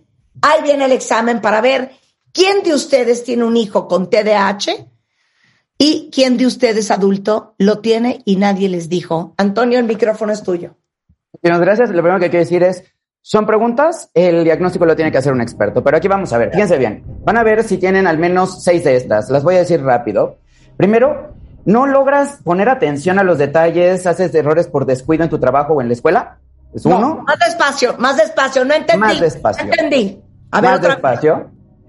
A menudo no logras prestar atención a los detalles o cometes errores por descuido en las actividades escolares, en el trabajo. Ese es el uno. Dos, tienes problemas para mantener la atención en actividades recreativas o en tareas. No También. acabas de ver una película, le cambias. eh, o por ejemplo, estás haciendo la tarea y en el ejercicio dos ya dijiste ya va. Tres, pareciera que no escuchas cuando se te habla directamente y estás así como viendo y contestas, sí te entiendo, amiga, pero realmente es diferente. Que no cumples instrucciones o no completas las actividades escolares, tareas del hogar o responsabilidades. Por ejemplo, me voy a poner a acomodar el closet y terminas yendo de compras para juguetes para tus hijos. Que tiene problemas para organizar tareas o actividades y se te juntan los compromisos, tienes citas encimadas o no puedes planear cómo hacer las cosas, vas al súper y justamente no compres lo que tenías que hacer, evitas o te disgusta o te niegas a hacer cosas que requieren esfuerzo mental y dices, no, yo no voy a poner a jugar turista, yo no voy a poner a jugar es, eh, lo que sea que, que digas, no, eso va. oye, o ahí les va un ejemplo, que te dicen, ¿quieres jugar Monopoly? ¿Cómo crees que voy a soportar sentarme cinco horas porque el Monopoly se puede volver eterno a ver Monopoly? O lo que me pasa a mí, me cuesta mucho trabajo ver una película porque es un compromiso de mi atención dos horas consecutivas. ¿Cómo crees? Pues tal cual, así. Pierdes cosas necesarias para tus tareas o actividades, la billetera, lápices, lentes, teléfonos celulares. Necesitas tener esos llaveritos para que te digan dónde están las cosas. Te distraes con facilidad, pasa la mosca y ya volteaste o estás viendo qué está viendo alrededor y estás más al pendiente de las mesas de alrededor y no de la tuya o se te olvidan cosas durante las actividades diarias. Y entonces tienes que alguien te vaya diciendo, ya olvidaste eh, la bolsa o ya se te olvidó aquí el suéter o ya hiciste algo. Si tienes seis o más de esas, requieres una valoración por un pediatra del desarrollo. Y esas son para atención. Ahora vamos a las de hiperactividad. A menudo te mueves constantemente, das golpecitos con las manos, pies, te retuerces en el asiento y cuando le tocaba al niño estar con el lábaro patrio, te empezabas a mover porque no te podías quedar quieto. Esa es la primera de hiperactividad. Te sientas y no puedes permanecer en tu asiento cuando se espera que estés. Por ejemplo, estás en un evento religioso, estás en un evento cívico o en algo y tú dices, ya me tengo que parar de aquí, llevo dos minutos y no puedo seguir aquí te corre, trepa en situaciones en las cuales no es adecuado y en adultos es sensación de inquietud, así de necesito moverme, no me puedo quedar quieto. No te estás. No te estás. Y si te dicen deja de moverte, dejas de poner atención porque estás pensando en cómo no moverte, ¿no? Se encuentra todo el tiempo en movimiento como si tuvieras un motor que no tiene pila y nada más le das dos minutos de descanso y ya, se fue y se recargó la batería a menudo habla de manera excesiva, como yo, por ejemplo, y no dejo hablar, y de repente no dejo hablar a Marta, una disculpa. Le cuesta trabajo esperar su turno, como yo, obviamente, ¿no? E interrumpe juegos y se entromete. Llega y dice, a ver, vamos a jugar lo que yo quiero jugar ahorita. Ah, pero estamos a la mitad del partido. Vamos a hacer otra cosa ahorita. Si tienes más de seis de esos, puede ser que tengas déficit de atención con hiperactividad y requieres ir al médico. Y luego hay subtipos ¿De qué me hablas? sí, las primeras preguntas, si contestaron a más de seis de las primeras y han durado más de seis meses así, y ahí viene una primera gran reflexión. El que esté libre de más de estos seis después de haber estado en la pandemia, que aviente la primera piedra, porque realmente pues está cañón, ¿no? O sea, el mundo cambió y los criterios van a tener que cambiar. Pero es, si los de las primeras preguntas que hice Contestaste más de seis, podrías tener el subtipo inatento, te falta atención. Si contestaste más de seis de las segundas y si eres adulto con más de cinco ya tienes, ah, tienes hiperactividad. Y si dijiste, pues yo tengo de las primeras y de las segundas, es mixto. Y ojo, ¿cuándo se vuelve un diagnóstico? Cuando empezaron antes de los 12 años de edad, llevan más de seis meses de duración y te está afectando en tu vida es que les voy a decir cuál es mi trauma. Mira, como adultos, como, o sea, los adultos como sea, pero ¿y los chamacos? Porque si tienes TDAH y tienes todas estas características, te portas pésimo en el salón de clases porque, o sea, estar sentado una hora te quieres volver loco. Entonces te paras, distraes al salón, te regaña la maestra, luego le habla a tus papás, luego tus papás te ponen una regañadota porque la maestra dice que eh, distraes a todo el mundo, te cuesta mucho estudiar, volaste el examen, eh, otra vez te fuiste extraordinario de matemáticas, estás por perder el año, tus papás ya te alucinan, no te estás, te paraste de la mesa, tiraste el vaso, rompiste el vaso, tu mamá está histérica, a secar el mantel, o sea, entonces te alucina todo el mundo porque no te entiende. No, creen que lo haces porque eres un berrinchudo, porque te vale madres, porque no te importa. Y por eso para mí era importante hablar de esto. Entonces, ahora vamos a la parte neurofisiológica, porque el doctor Antonio Risoli también es neurólogo. Quiero que nos expliques cómo es diferente el cerebro de la gente que tenemos esto a un cerebro normal. Eh, primer punto, no hay estudios ni de imagen, ni mapeo cerebral, ni electroencefalograma, ni resonancia, ni nada que sirvan para hacer el diagnóstico. Son estudios de investigación. ¿Qué sabemos? Por ejemplo, hay algo que se llama el grosor cortical pico. Lo voy a explicar de una forma sencilla. Tú tienes una masa y quieres hacer una concha. En el momento, o un pastel, en el momento en el que llega la altura en la que ya está esa altura, ese es el grosor cortical pico. Cuando ya está listo el pastel porque ya la levadura hizo que quedara en ese momento. ¿Ok? La corteza frontal es la que te ayuda a tomar decisiones. Y las personas que tienen déficit de atención llegan a tener un desfasamiento de dos o tres años en la maduración de esa corteza. Y entonces hace que no puedas tomar decisiones como una persona de tu edad, sino como un niño tres años más chiquito. ¿Y qué pasa cuando además, por ejemplo, la parte que controla el movimiento no ayuda y entonces no sabes regular las cosas? Y entonces te empiezan a estresar y te empiezan a poner etiquetas y te empiezan a decir otras cosas. Se vuelve un problema. Entonces lo que sabemos es que uno puede ser que el cerebro tarde más tiempo en desarrollarse en las zonas que van procesando la información. Dos, se forman conexiones extrañas y no forman las conexiones adecuadas. Voy a poner un ejemplo a los cuentavientes. A ver, cuentavientes, voy a decir un número. Eh, 280781. A ver, ¿quién es capaz de repetirlo? Lo dije muy rápido, ¿no? De repente, así de rápido y en esa cara que hizo Marta, bueno, yo lo dije fácil porque es mi cumpleaños, entonces por eso me lo sé. De repente, la información, tú agarras y dices, dijo un número, bye. Así es como pasa el cerebro. Y entonces una neurona que mandó esa información le dice a la otra tan rápido la información, pues que se pierde. Y el niño le dices, ven por favor a sentarte a la mesa y el niño, ah, que me quede aquí jugando tres horas, ¿no? Porque no forman esas conexiones. Y la otra es que hay áreas como el cíngulo que no nos ayudan a tomar decisiones adecuadas.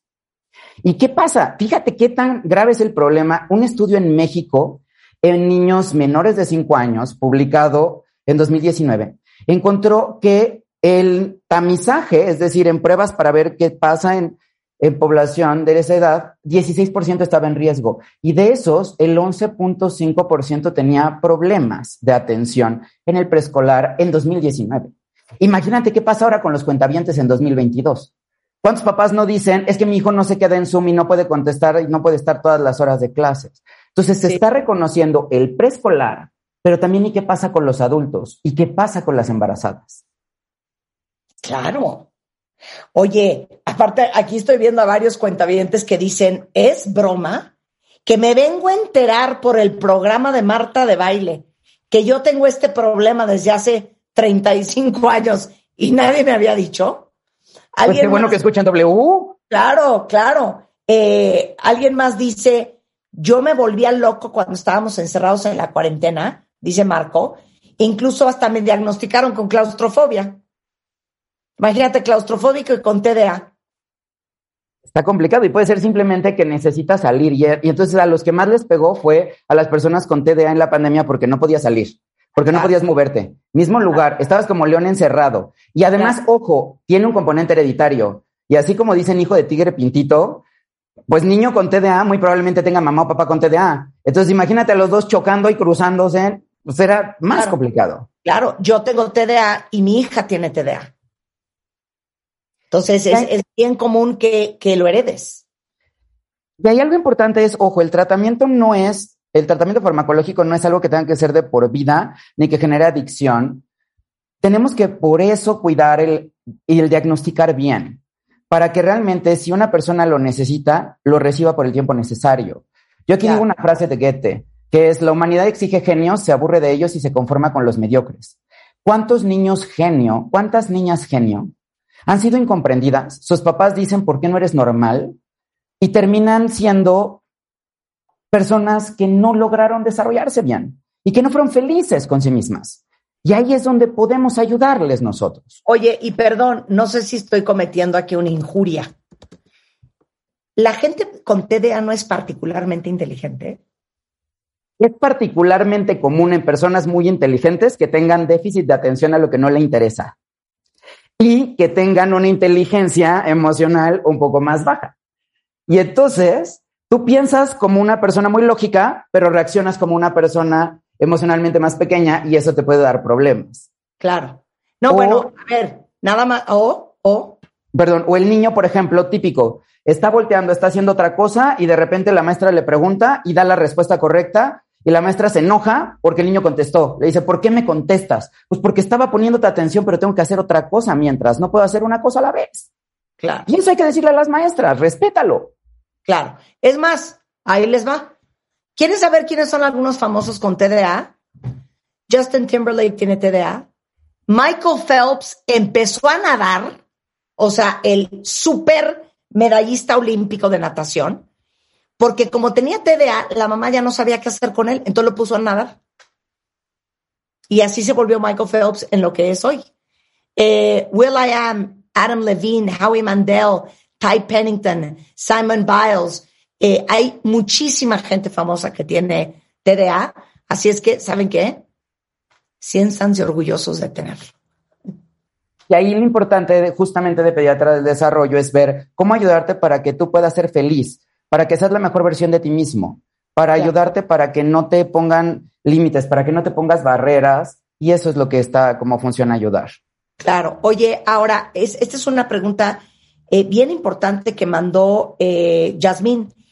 ¿La dislexia y el TDA están asociados? Sí, se pueden asociar hasta en un 30-40%. La dislexia es el problema para la lectura y si tienes problemas y te distraes, sí puede ser un tema. Eh, que los problemas de aprendizaje son otro tema que ameritaría todo un- una situación para platicar, pero totalmente. Y ojo, algo importante, en mujeres está subdiagnosticado.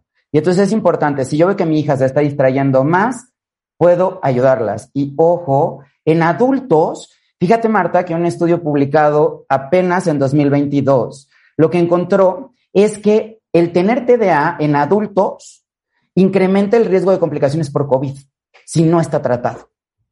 Hasta en un 81% en severidad y eh, 93% en referencia a hospitalización. Entonces también hay que decirle a los adultos, ojo, puede ser tratado y puedes mejorar. Ok, está increíble todo esto. Pregunta, ¿cómo sabes como adulto que necesitas ser medicado? ¿Y cómo sabes con tu hijo que sí necesita ser medicado? La respuesta es, primero, los test eh, son del Center para el Control y Prevención de Enfermedades, para el Centro de Control y Prevención de Enfermedades, y lo pueden consultar en la página de Bebemundo si quieren checar las preguntas. Por eso deben de ir a un especialista, porque la única persona que debe de decidir quién medicar es el especialista, y por eso la legislación en México dice solo profesional médico puede hacer diagnóstico de TDA. No es buena la automedicación, y por eso, por ejemplo, el metilfenidato eh, o Ritalin es controlado, porque de repente gente que no lo tiene se lo receta y se pone mal. Entonces, ¿cuándo saber que requiere medicación? Uno, cuando está impactando la vida. Dos, cuando está impactando tu rendimiento. Y tres, lo ideal es de que sea antes de que tenga ansiedad o que tenga algún otro tipo de problema. ¿Por qué? Porque empiezas a sentirte desde preescolar que te hacen a un lado, que no te dejan jugar con otros niños, te empiezas a sentir diferente, te empiezas a sentir mal, te sientes triste y luego se va asociando. Y en adultos lo que se ve es que las personas que tenían déficit de atención tienen más ansiedad, abuso de sustancias o problemas de personalidad o más probabilidad de tener divorcios y problemas intrafamiliares. Claro. Bueno, eh, ¿quién es el que tiene la autoridad de medicar a una persona con TDA?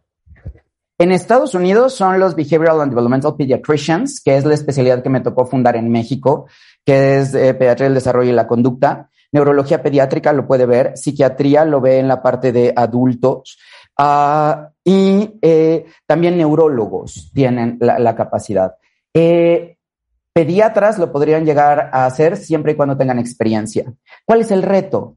Que se tiene que, es muy fácil decir, ay, mi hijo se distrae, se voltea, da la vuelta y no hace las cosas. Y como no hay un test oficial, sino es experiencia clínica y ver cómo se comporta, puede ser muy fácil medicar, pero puede ser que no des la medicación adecuada y que también no le funcione, porque tal vez no sea déficit de atención, es una persona muy inteligente que lo que tiene que hacer es o déficit de maestro, o déficit de escuela, o déficit de papás, o déficit de amigos.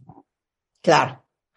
Bueno, eh, ¿dónde das consulta por si alguien le urge llevar a su hijo contigo?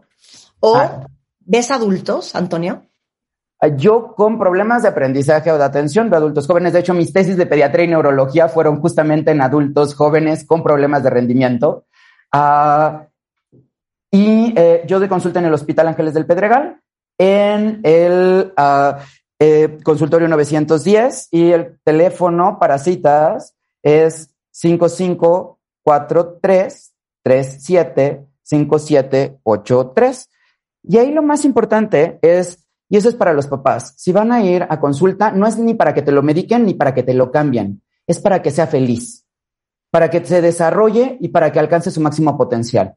No queremos cambiar a los niños, no queremos quitarles la chispa, no queremos quitar la creatividad. Todos los ejemplos que puso brillantemente Marta son maravillosas personas que encontraron su vocación y son felices. Yo admiro con todo mi corazón a Marta y es una persona maravillosa. Y yo no la medicaría. ¿Por qué? Porque es una persona feliz, realizada y completa. Eso es lo que queremos con los niños, con las niñas. Y si tienes algún problema, entonces la medicación es para ayudarte a alcanzar tu máximo potencial. Sensacional. A ver, yo repito. Facebook, doctor Antonio Risoli, Risolis con doble Z. En Twitter, Tono Risoli. En Instagram, a Risoli C. Y les voy a pasar el WhatsApp del consultorio que está en el Hospital Ángeles del Pedregal. Es 55 43 37 57 83. Toño, qué increíble conversación. Ya te tengo tarea. La siguiente, dislexia. Padrísimo. ¿Va? Hablamos de dislexia la próxima vez. Te mando un gran beso y un gran abrazo. Muchas Igualmente, gracias. hasta luego, un honor, bye. Igualmente. 11.53 de la mañana, cuentavientes. Eh, nada más les quiero decir algo bien importante. Sabemos que todos estamos con los pelos de punta por las consecuencias que dejó el COVID en el sistema inmunológico de nuestros hijos y de toda la familia. Y por eso los quiero invitar a que se conecten hoy a las 7 de la noche. Tenemos consultorio Bebemundo totalmente gratis, en donde la pediatra Sara Padilla, que es subespecialista en inmunología y alergia, les va a explicar todo lo que tienen que saber para asegurarnos que la salud de nuestros hijos sea la óptima y evitar que se contagien de enfermedades respiratorias o de COVID y que les dejen secuelas a largo plazo. Es hoy a las 7 de la noche en Facebook y eh, YouTube de Bebemundo, todos invitados y es totalmente gratis. Regresando del corte. Todos los que tienen una relación, hombres o mujeres, ¿eh? complicada con su mamá, no se vayan. Porque Aura Medina escribió un libro que se llama Sanando la herida materna. Y de eso vamos a hablar al volver. No se vayan. ¿Todavía no tienes ID de cuenta viente? No. No, no. No. Not yet, yet, yet. Consíguelo. En martadebaile.com. Martadebaile.com. Y sé parte de nuestra comunidad de cuentavientes. Marta de Baile 2022. Estamos de regreso. Y estamos donde estés. Estamos de regreso en W Radio. Son exactamente las 12.06 de la tarde. Yo creo que esto de lo que vamos a hablar les va a resonar a todos. Porque de entrada, pues todos tenemos mamá. Segundo, muchos tienen temas con la mamá. Y el día de hoy está con nosotros Saura Medina, psicoterapeuta, autora de los libros Amor o Codependencia, lo que ellos dicen de ellas, eh, Crea el espacio para el amor, y el más reciente que se llama Sanando la herida materna. Hola, Laura. La Martita, un placer verte, qué bonita te ves, qué guapa. Muchas Ahí gracias. te sigo en tus redes, eres, no paras, qué bárbara. Ya sabes, hija. el No, yo sé ¿no? bárbara. que me carga. Oye, a ver, ¿cuál herida es esa? Ok, eh, sí, claro, porque siempre hablamos de tantas heridas, ¿no? De la infancia, que todo tiene que ver con la infancia. Bueno, la herida de esta madre, por así decirlo, en realidad es esa huella, esa herida, ese trauma, esa impronta, esa huella. Vamos a hablar de la huella que deja la madre en los bebés. ¿Y por qué la madre? Porque bueno, es el primer contacto, es la primera forma, sobre todo para nosotras las niñas, de vernos reflejadas y saber quiénes somos. Entonces, esa herida es la serie de ideas, condicionamientos limitantes que sin darnos cuenta de manera muy inconsciente absorbemos desde muy pequeñas. Y no tiene nada que ver con que no nos quieran o que las mamás sean malas, simplemente todos y todas estamos tan condicionados que no nos damos cuenta que estamos actuando desde estos condicionamientos, desde estas ideas erróneas de cómo es la vida, cómo son las relaciones, cómo tiene que portarse la niña y después la mujer, porque al final para la madre, digo, para la niña, la madre es su, gran espejo, como lo hemos hablado muchas veces, ¿no? Entonces, pues ahí, ahí está lo fuerte. Es que algo que hemos hablado varias veces, cuando da el mes de mayo, en vez de hablar de la cursilería del Día de las Madres, hablamos del impacto que tienen las mamás. Las palabras de tu mamá, la aceptación o el rechazo de tu mamá. Ay, sí. En ti, porque tu mamá es, híjole, ¿cómo lo puedo decir? Pues la, el inicio de todo. Nos gusta o no.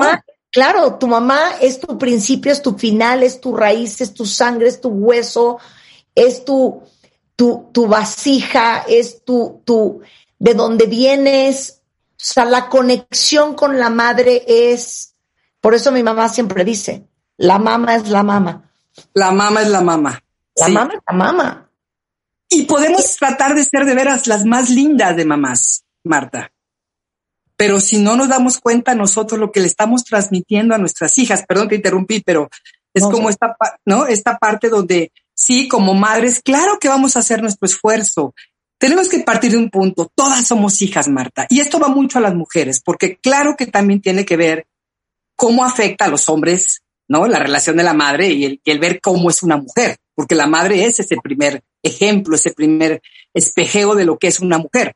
Pero para nosotras que nos estamos formando, que somos arcillas en manos de la madre, después entra papá y la sociedad y lo que tú quieras. Pero ese inicio puede ser muy traumatizante para la mayoría, sobre Ahora- todo si la madre no es una, sí, No, sí, sobre todo si la madre, no es una persona que ha trabajado con sus propios asuntos, ¿no? pero a ver, es que me trauma Aura y cuentavientes porque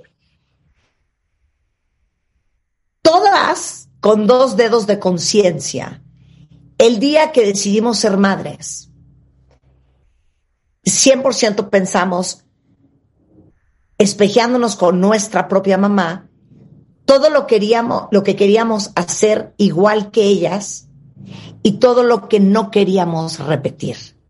Exacto, exacto. Pero digas lo que digas y hagas lo que hagas, en algo la vamos a regar y en algo vamos a impactar a nuestros hijos. ¿Sí Claro. o sí? O sea, de que los vamos a traumar por algo, los vamos a traumar por algo. Absolutamente. ¿Qué sucede? Claro que vamos a intentar no repetir las historias, pero insisto, si no estamos conscientes de dónde vienen esas historias, o sea, cuál es esa parte que yo voy cargando, porque inconscientemente yo como niña, sobre todo, como esponjita que somos todos los niños y las niñas, absorbemos de una manera absoluta la conducta, no lo que mamá dice. Mamá puede decir las cosas más hermosas del mundo, pero si ella no es congruente, si ella no, ahora sí que she- if she doesn't walk her talk, si no es congruente con lo que ella dice, si no lo encarna, lo que estoy aprendiendo es justo eso. Un ejemplo.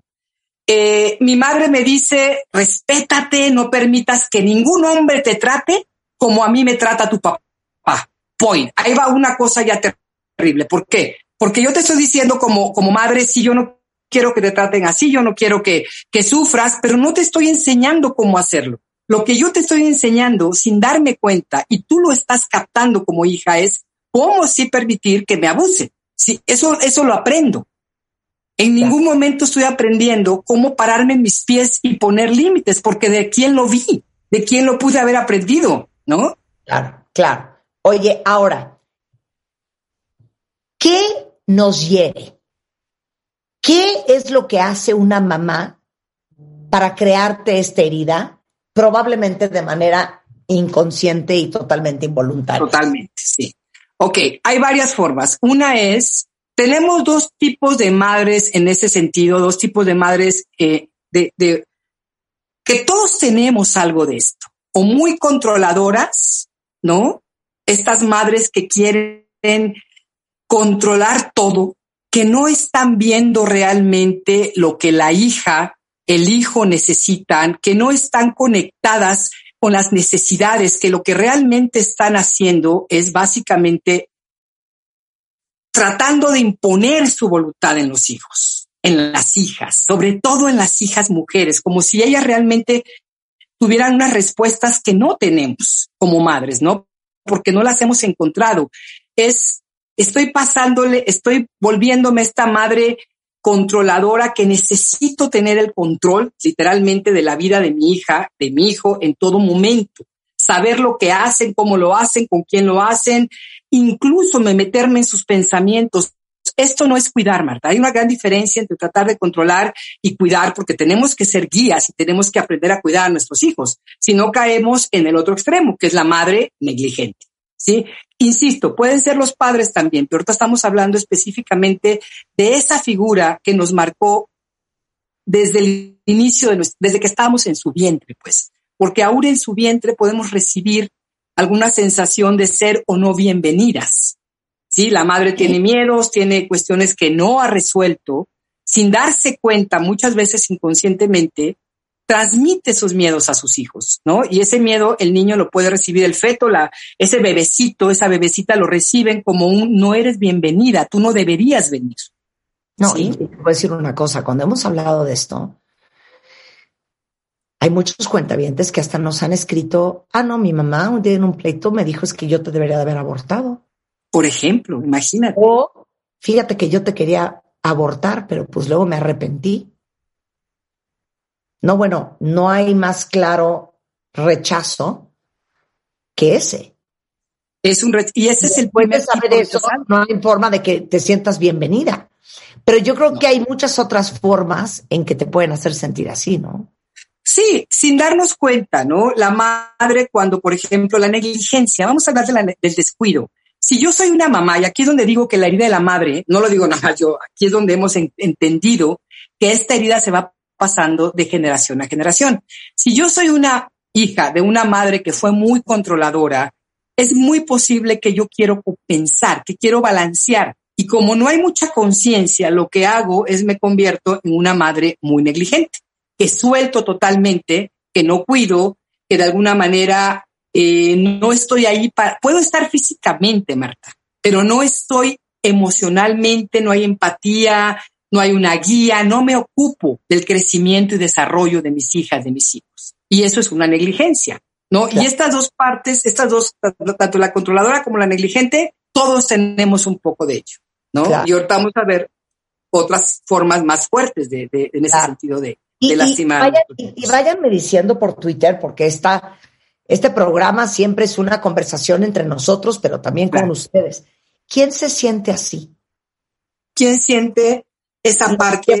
Ya sea, sí, esa parte donde, donde como hija hubo una presencia física de mamá, pero no un vínculo emocional.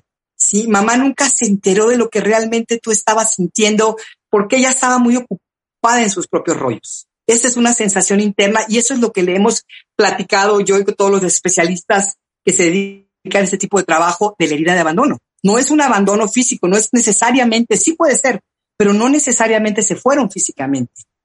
Simplemente mamá, y la herida de abandono viene más de la madre, Marta, porque se forma de acuerdo a muchos modelos en el primer año y para ser más exactos en los primeros seis meses, donde no hay una sensación de contención, de apoyo, de presencia de una madre que, bueno, casi nadie la tenemos, vamos a ser bien honestas, ¿no? Cuando, yo leo esto se me retuerce el estómago porque digo, yo no lo hice, yo no pude, yo no supe cómo hacer esto conmigo, ¿no? Claro. A ver, ¿qué otras cosas nos lleven? Quiero decir algo, estos son simplemente modelos y son obviamente roles que vamos tomando, pero que no somos nosotros realmente. Aún la peor madre, si le picas un poquito abajo hay un ser humano que está buscando cómo cuidar necesidades. Eso es básicamente. Pero bueno, estamos buscando también entender, porque no es enojarme con mi mamá, es darme cuenta cómo la conducta de mi madre creó una serie de situaciones que hoy llamamos heridas, que me pueden hacer sentir que no soy suficiente, con una baja, baja estima, con miedo a, a, caminar en la vida, ¿no? A ver, entonces, ¿qué más nos hiere? Ok, la madre psicosomática. Vamos a hablar de esa parte en la que esa madre que desde su propia situación no resuelta internamente, escoge ser una mujer que siempre se enferma. Que de alguna manera lo escoge, escoge las enfermedades como una forma de llamar atención, ¿sí? De manipular. ¿Por qué? Porque de chica seguramente se dio cuenta que la única forma que le hacían caso era concentrada. Entonces, esa, esa mujer crece haciendo eso toda su vida. Primero con los papás, luego con las amistades, los novios y al final la pareja y luego con los hijos, ¿no? Ahora, ¿quién cae en esto? Casi siempre las hijas. Los hijos varones, por su propia naturaleza, son más acomodados ahí, por mi modo, mamá. Y las hijas nos agarra la culpa de una manera muy fuerte. La culpa es una parte muy fuerte de este, de este asunto, ¿no? Porque la, si la hija no responde y no cuida a mamá todo el tiempo y no pone su atención en ella, es la hija mala, la hija ingrata, la hija desagradecida. 100%. 100%. Entonces, la madre psicosomática. La psicosomática, la que utiliza. La que siempre está enferma de todo. Sí, algo le duele. Tú puedes llegar, ya sabes, llegas con un gran triunfo, llegas a decirle algo a la, a la, a la, a la familia, quieres que te den un poco de atención. Ay, pero es que a mí me duele, no sé qué, es que no te Todo el tiempo está con sus dolencias, ¿no? Esa es una. La madre perfeccionista. Esta mujer exige y demanda que todo lo que tú hagas es el hacer. Para ella es el hacer. Y su, su, su autoestima, digamos, su, su autoconcepto. Perdón. Su valor. Su valor como madre está puesto en lo que tú como hija logres. Y tiene mucho que ver con lo que ella no ha logrado muchas veces o ella quiere que tú la imites. Si ella es una mujer perfeccionista que ha hecho muchas cosas, a veces el error es que no nos damos cuenta que nuestras hijas no necesariamente quieren y pueden seguir el camino que nosotros hemos tomado y que tienen su propio camino, que tienen su propia forma, ¿no? Oye, entonces valora de otra manera. Pero ¿qué Porque cuando vienes de una madre o de un padre o de una familia en donde tu valor radica no en el ser, sino en el hacer. Claro. En lo que logras, que haces, en lo que puedes. Claro. Ahí de ti donde te salga mal. Y fíjate, en estos casos de madres perfeccionistas y demandantes, encontramos que cuando hay dos hermanas o más, una de las hermanas o dos toman el, el rol de la, de la hermana exitosa, de la que nunca para, de la que hace todo, y la otra es como la hermana que fracasó. O así se siente, no es que, no es que realmente fracase, pero la sensación es que no logré alcanzar las expectativas de mamá. Mi hermana sí lo hizo, yo no. Pero ambas son esclavas, esclavas de esa sensación, porque ni la que supuestamente es exitosa, ni la que supuestamente fracasa, se salvan de sentirse insuficientes. Porque todo está puesto, como tú bien dijiste, en el hacer. El ser no es suficiente. Hay que demostrar que valgo. No es, no, no tengo el valor por ser un ser humano. Entonces, eso se vuelve algo muy difícil, ¿no? Luego tenemos esta madre que es extrovertida, que es este, esta, esta figura que le gusta exhibirse, que le gusta ser el primer, la primera figura en, el, en, en, todos lados, ¿no? Aquí te podría decir, hay películas, ¿te acuerdas de aquella película Postales, uh, Postcards from the Edge? No me acuerdo cómo se llamaba en español. Yo tampoco, pero me acuerdo perfecto esa película donde sale la mamá, que es, ay, se me olvidan ahorita los nombres, pero la que sale como la actriz esta maravillosa, ya grande, que es la madre, es este tipo de mujer. La, hija es alcohólica, no, perdón, la hija es drogadicta y la madre es una alcohólica, pero es una alcohólica a secretos, ¿no? Nadie se entera mucho de esto. Pero ella tiene que ser siempre la más bonita, la más hermosa, aplasta a las hijas de alguna manera. Era, Meryl Streep y Shirley MacLaine. Exacto, muchas gracias. Y Shirley es la mamá que es, ya sabes, yo tengo que ser la, porque es la actriz, ¿no? Y la otra sale de un, de un lugar de rehabilitación. Entonces, es terrible la situación de la hija porque la madre jamás va a reconocer a su hija. Siente que la hija es el estorbo porque no, le, de alguna manera le hace sombra en su gran carrera y ella quiere ser la hermosa y la bella todo el tiempo, ¿no? Y tú como hija te quedas con esta vergüenza, con esta humillación. Esa es la gran, la gran herida, ¿no? Porque de alguna manera ves que todo el mundo adora y aplaude a tu madre y tú tienes un coraje adentro porque sabes que no es esa persona que todo el mundo cree que es maravillosa. También la de Mommy Dearest, ¿no? Claro, bueno, Mommy Dearest con John Crawford, claro. ¿Qué tal? Ese es, ¡ah! Terrible esa. Yo me acuerdo que le decía, mamá, yes, mommy dearest, se ponía fúrica, no me digas así, porque sí, es terrible ese personaje, ¿no? La madre secretamente malvada.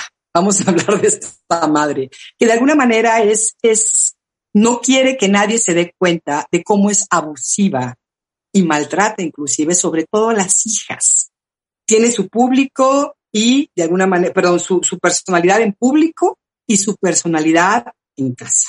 Cuando se cierran las puertas de casa, esta persona cambia totalmente. Afuera de la casa son, el, ya sabes, farol de la calle, oscuridad de su casa, son bondadosas, cariñosas, son monísimas, tratan re bien a todo mundo, lindas. Pero en su casa, con sus hijas, sobre todo con las hijas mujeres, es más, se da más este fenómeno, son totalmente crueles. Las hacen sentir mal, las, las, las hacen sentir todo el tiempo que no son suficientes y se lo dicen, se lo dicen con cosas como ah, afuera puede estar diciendo, ya vieron qué bonita mi hija, pero cuando entra a su casa, oye, qué gordita estás, ¿eh? De veras tienes que, te urge perder peso, por poner un ejemplo. Y esto causa mucho miedo interno, mucho shock, Marta. Esa sensación de, de congelamiento interno, de no saber realmente si soy esa persona que mi mamá dice afuera que soy maravillosa, esa niña linda, o soy esa niña que está horrible porque está gorda. Entonces nunca me defino, nunca sé, nunca me puedo identificar. Y claro que los niños casi siempre se identifican con la parte más negativa.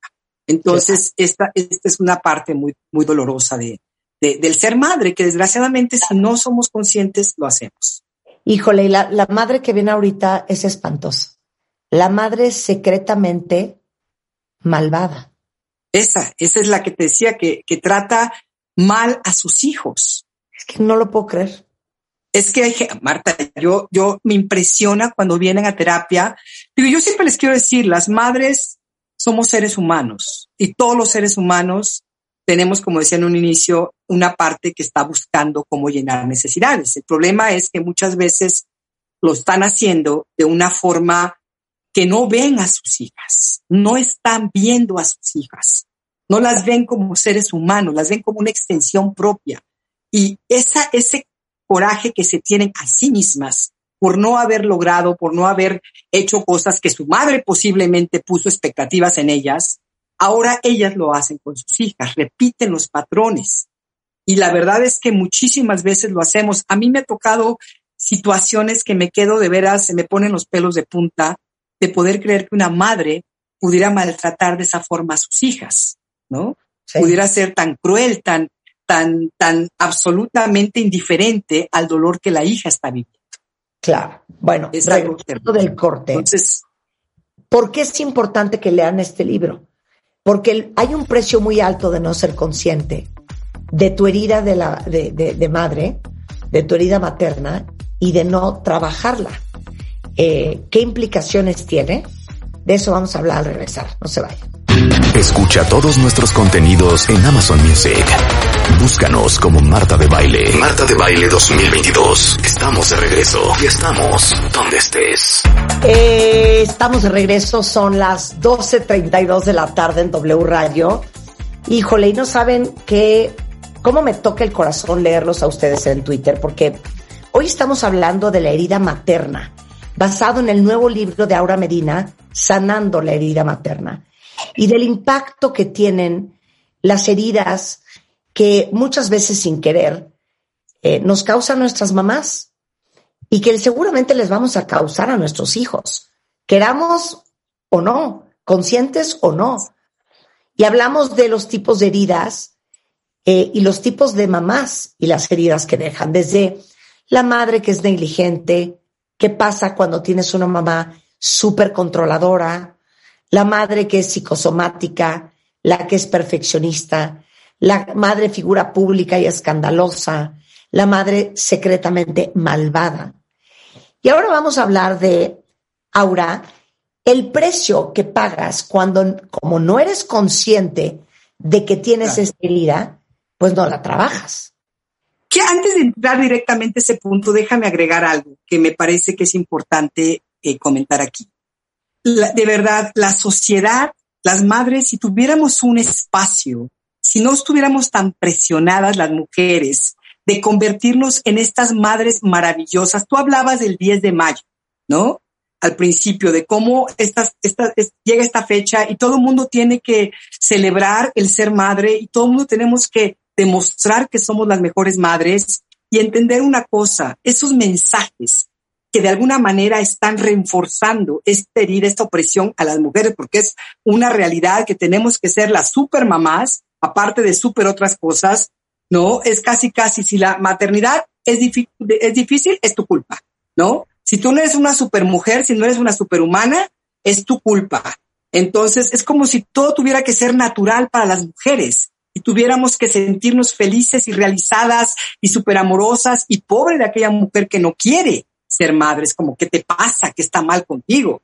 Entonces, obviamente, esas madres que se han sacrificado, porque es un sacrificio muchas veces, porque no nos, no nos damos cuenta, para tener hijos y, y, tratar de llenar este papel de las supermamás, pueden ser que incluso sientan rechazo cuando sienten a cuando tengan a sus hijos, Marta, a sus hijas, ¿no? Porque es como si todos esos sueños que tuve, y no es culpa de los hijos, y no es culpa de nadie, yo sé que somos responsables, tendríamos que ser responsables, pero hay que darles también, ahora sí que como dicen, give them a break, ¿no? También es eso, give us, porque todas somos, somos, digo, yo soy madre en ese sentido, ¿no? Entonces, ¿qué sucede? Claro, claro, claro.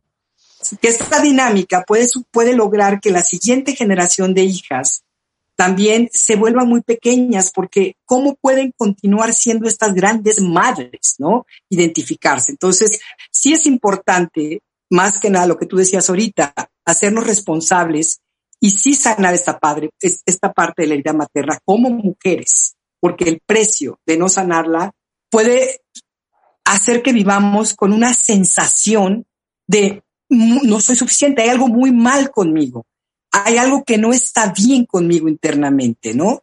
Eh, puede ser que también vivas con mucho miedo de, de, de sacar tu potencial. Ni siquiera te das cuenta que lo tienes porque tienes mucho miedo al fracaso y a la desaprobación. Si tú no tuviste una guía con una madre que te apoyó, que te guió un tiempo, por lo menos cuando eras pequeña, que te hizo sentir que está bien fracasar, que no hay problema, que puedes seguir adelante y que te ayudó a desarrollar tu potencial, el que sea, obviamente vas a crecer con mucha confusión sin saber ni qué quieres. Si bien esta parte de no hay sentido de vida, me siento deprimida, etcétera, etcétera. No te cuesta mucho trabajo. Otra de las, de las características de no sanar esta herida es que no vas a saber ni cómo poner límites o los pones de una manera muy débil y con un sentido muy poco claro de quién tú eres, de lo que necesitas, de lo que quieres y cómo poner límites si yo no sé ni qué quiero, ¿no? Es como, pon límites, pues sí, pero ¿qué límites pongo?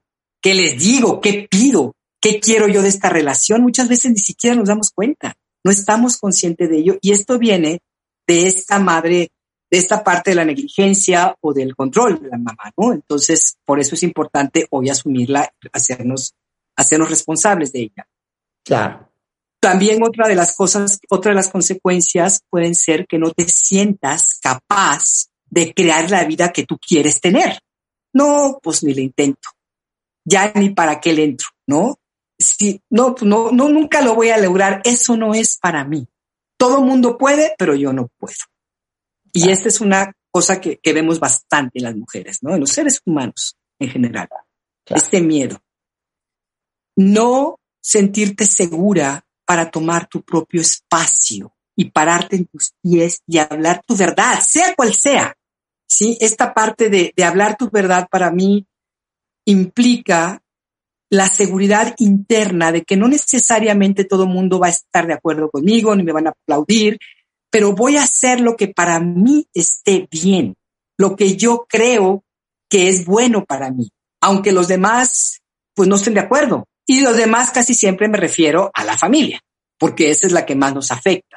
¿No? Una hija que quiere irse a estudiar a otro país o que quiere estudiar una carrera que en su casa no ven bien porque es una mujer, qué sé yo, pero que ella tiene el, el, empeño y las ganas de hacerlo, si trae esta sensación de no apoyo, de no, de no, de, de no saber ni, ni, ni, cómo, cómo pararme en mis pies y cómo decir, bueno, pues esto es lo que yo quiero, vaya. Y ahí me quedo, ¿no? Acomodar tu vida para no hacer olas. O sea, me, me vuelvo una persona complaciente, me, me vuelvo casi un camaleón. Me voy como, como adaptando a lo que todo mundo quiere de mí. Imagínate qué cansancio. Y eso sí, para que los cuentavientes que nos están escuchando ahorita vean cuáles de estos aspectos tienen y se hagan conscientes de ello. Y ya no es un, un, rollo de a quién culpo, a quién no culpo, pero sí saber que no es algo con lo que yo nací, que no es que yo esté mal hecha, sino que es algo que yo de alguna manera viví de niña o de niño y que hoy estoy cargando, ¿no? Sí, el autosabotaje. Claro. Ese autosabotaje que tenemos tantas personas de que justo cuando vas a lograr eso que tanto has querido, tú misma paras, lo dejas para después, decides que siempre no, te cuentas un cuento, te dices que no va a valer la pena, dices, no, pues sabes que no me lo van a dar, ni para qué me emociono. En fin, nos cerramos a la vida y a lo que podemos lograr por esos miedos internos que venimos arrastrando desde niñas, ¿no? E inconscientemente, esto es una cosa bien fuerte, vivimos esperando ese permiso o esa aprobación de la madre para poder tomar nuestra propia vida. Y esto es una cosa muy inconsciente, es como todo el tiempo estamos esperando y tratando de ver en los ojos de mamá o si ella si está viva y si no está viva la tenemos todavía en, en los introyectos de la mente porque está hospedada. Entonces es como decir, híjole, si esto hago, ¿qué va a pensar mi mamá de mí? ¿O qué hubiera pensado de mamá de mí? Y eso nos está dañando muchas veces. Hay como una, un compromiso interno de la hija. También esto va mucho a las mujeres. Cuando la mamá no tomó la vida que quiso y siempre la vivimos como una madre que sufrió o que sigue sufriendo y que de alguna manera nos sentimos culpables nosotras. Entonces lo que hacemos muchas veces es hacer estos acuerdos inconscientes donde yo no voy a ser mejor que mi mamá. Yo no me voy a atrever a tener una mejor viva vida que mi mamá. Qué y eso pues obviamente nos limita mucho. ¿no? Qué fuerte lo que acabas de decir. Te voy a decir una cosa. Estoy, mientras que Aura está hablando, estoy yo un ojo al gato y otro al garabato porque los estoy leyendo. Sí, claro. Y dice una cuenta viente, yo tengo bloqueada a mi mamá desde hace cuatro años porque ya era mucho el daño emocional que me causaba, su homofobia y su rechazo. ¿Qué tal? Creo que el problema es que fui hija única y no cumplí sus expectativas. Ya le aclaré que la quiero y la perdono, pero no puedo tenerla en mi vida. Eso, eso es importante, qué bonito que lo diga, digo, qué fuerte, qué doloroso, pero también en pa parte del trabajo que vamos haciendo, a veces hay madres con las que podemos convivir, ¿no? La mayoría yo creo que se puede convivir respetando ciertos límites. Ahora, no quiere decir que la mamá los va a respetar, aunque tú hagas tu trabajo. Y tú como mujer tienes que irte dando cuenta hasta dónde quieres a tu madre hoy en tu vida. Y se vale hacerlo, Marta, porque parte de la, digamos, de la cuestión social, de la, las hijas desagradecidas, malas, porque esto pasa mucho, ¿sí? Pasa muchísimo. Yo estoy en una, a raíz de la investigación para este libro, me metí a ver varias autoras mexicanas, americanas, de muchos lados, ¿no? De las que hablo en este libro. Y precisamente hay una página donde hablan mucho de las madres, ¿no? Y, y esta parte donde me siento mal porque le puse un límite a mamá. Me siento muy culpable porque le dije a mamá que no puede entrar a mi casa cuando quiera y como quiera, que no puede venir ¿no? Y, y, aposentarse aquí, quedarse tres semanas si yo no la estoy invitando. Esta parte de nosotros culpígena tan fuerte que llevamos arrastrando porque socialmente si hay una presión a las hijas, sobre todo a las hijas mujeres. Acuérdate de cómo agua para chocolate, ¿no? Quédate y alguien se tiene que dar a cuidar a tu madre. Claro. Ahí te va otra. Dice otra cuenta y nuevamente no digo los nombres por respetar su sí. privacidad, pero dice, yo tengo la madre secretamente malvada. Mm. Afortunadamente lo he trabajado, pero es una herida que tienes que sanar continuamente. Hoy llevo ya más de un año alejada de ella y me he sentido mucho mejor. Soy madre de una niña y mi propósito es cambiar nuestra historia. Qué bonito. Fíjate, Aura, que yo sé que tú eres muy amiga también de Tere Díaz. Y Tere Díaz un Sí, día claro. habló de algo muy interesante. Dijo, la familia, y en este caso, porque estamos hablando de eso hoy, las madres, son como una chimenea, son como una fogata. Mm, sí, lo sí la, la escuché. Hay fogatas que si te acercas mucho, te quemas. Hay fogatas que si estás a 10 metros, logras calentarte. Claro. Y hay fogatas a las que por más que te quieras acercar, nunca calientan nada. Uno tiene que entender, y eso es muy duro, a qué distancia necesitas estar de tu mamá Así es. física y emocionalmente para mantener tu sanidad. Exacto. Y si tienes culpa, trabajar con tu culpa. Y ahorita que mencionas a Tere, déjame decirte que al final de este libro le pedí a varias mujeres, Tere entre ellas, que por favor escribieran de su propia experiencia. Y Tere me escribió un pedacito. Entonces al final del libro vienen varios testimonios de varias terapeutas conocidas, de algunas de tus especialistas y otras que no son tan conocidas, pero que en la vida yo he dado cuenta del trabajo que tienen ellas con su propia madre, con su propia feminidad, ¿no? Y esto que decías ahorita, hay un libro que es parte de lo que también tomé como, como en mi investigación y en espejearme en otras mujeres, que ya lo hemos platicado aquí, Will I Ever Be Good Enough, de Carol McBride. Y ella, hay un capítulo que me encanta el nombre que se llama Apart of and Apart from. Parte de, pero apartada de. Es como cómo empezar a darte cuenta que tú eres un ser aparte de tu madre. Si eres, si vienes de ella, estoy de acuerdo. Y obviamente traes muchas cosas que, que, que tomaste de ella. Pero es tu misión y tu responsabilidad hoy como ser, como mujer, quitarte todo aquello que no es tuyo, revisar tus valores, porque esto es parte del proceso, darme cuenta, a ver, los valores de mi madre, de mi familia son estos. ¿Cuáles de estos valores realmente hoy me hacen sentido? ¿Y cuáles no tienen nada que ver conmigo? Y atreverme a ir como pelando estas capitas de la cebolla y quitándome todo aquello que no soy yo. Porque al final no es que me tenga que transformar en alguien más o tenga que cambiar. Es me tengo que quitar, tengo que pelar todo aquello, todas esas capas que no pertenecen, que ya hoy no me sirven. Quizá cuando era niña esos valores, bueno, tuvieron algún sentido y yo estaba aprendiendo, pero hoy como mujer ya no puedo ni debo seguir culpando a mis padres. Tengo que tomar la responsabilidad de mí, tengo que convertirme en mi propia madre, que es de lo que hablo en este libro, cómo convertirme en esa madre para mi niña interior, para esa niña lastimada, miedosa, o la otra opción es quédate siempre así, quédate como una niña herida, identifícate con esa parte y sigue culpando a mamá. ¿no? Y ahí te vas a quedar toda tu vida, porque no te vas a poder mover de ahí. Y otra de las grandes herencias que nos dejó otro de nuestros especialistas, Sean Grover de Nueva York, es que dijo, llega un momento en la vida en donde uno ya tiene que volverse en su propio padre y su propia madre, darte y decirte lo que te hizo falta y lo que nunca te dijeron, Así es. sanar lo que haya que sanar y aprender a darte las instrucciones tú solo. Así Pues es. llega un momento en donde ya no se vale seguir con que es que cuando yo era chiquito mi mamá, no. Llega un momento en donde tienes que hacerte accountable, Exacto. reconocer qué heridas traes con tu mamá y ponerte a trabajarlas. No Tomar solamente acción. para tu propia sanidad, sino para no Para la sanidad tuya, tu y si quieres crear una vida con tu familia propia, ¿no?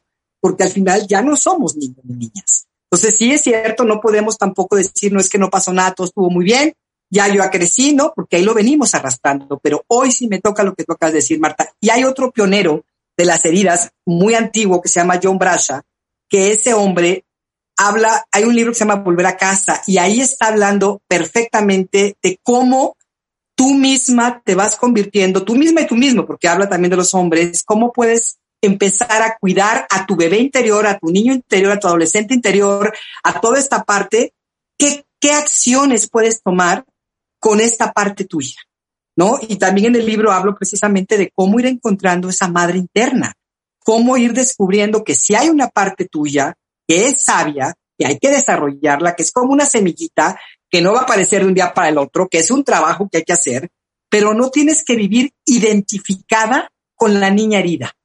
Puedes empezar a encontrarte como la adulta consciente, poquito a poquito, sin presión, que puede hacerse cargo de tu niña. Y cuando esto sucede, la niña deja de buscar afuera. Y les voy a decir también por qué tenemos que leer este libro. Porque ser una mamá consciente, y sobre todo para todas las que me escribieron que perpetuamente se sienten pésimas mamás, aunque seguramente no lo son, ser una mamá consciente es el mejor regalo que le puedes dar a tus hijos. Y por eso también hay que leer este libro. Para autoobservarnos, ser autocríticos, reparar y corregir para que no repitamos y para que nuestras hijas o hijos tampoco repitan y se perpetúe el seguir asustando gente. Porque sí sigue. Entonces, sí, me parece que es una muy buenas palabras, muy sabias y de verdad encontrarnos a nosotras mismas. Y no importa la edad que tengas, la edad que tengan tus hijos, siempre hay formas de trabajar con aquello que no diste en su momento, de darte a ti misma, de poder corregir, como dices tú, de reparar cosas siempre. Ahora, no vas a tratar a, tratar a tu niño de 40 años como si fuera de 3 porque no le diste en su momento. Pero la edad que tiene hoy y la edad que tienes tú, se pueden hacer muchas cosas, puedes tú trabajar contigo y eso va a ir transformando mucho de esa parte de tus relaciones que quizá hoy ni cuenta te das de cómo no te tienen contenta, no estás bien con ellos, ¿no? Entonces, pues bueno, ahí está el, libro, ya está en todas las librerías, ya está en Amazon, está en muchos lugares, perdón, ya ando aquí, pero bueno, está en todos lados y, pues gracias Marta porque contigo lo, lo, anuncio a todo México y a todas tus seguidoras y a todas tus cuentavientes. Es el primer día que lo anuncio oficialmente y me siento muy feliz de que haya sido contigo, que estés tú en el programa. Te lo agradezco de veras, de veras de corazón, porque hemos caminado mucho. Tú has visto el nacer de todos mis libros y todo lo que he hecho desde hace ya creo que 12, 13 años, ya ni me acuerdo, pero, pero agradezco muchísimo este acompañamiento. Feliz. Entonces, el libro lo compran en...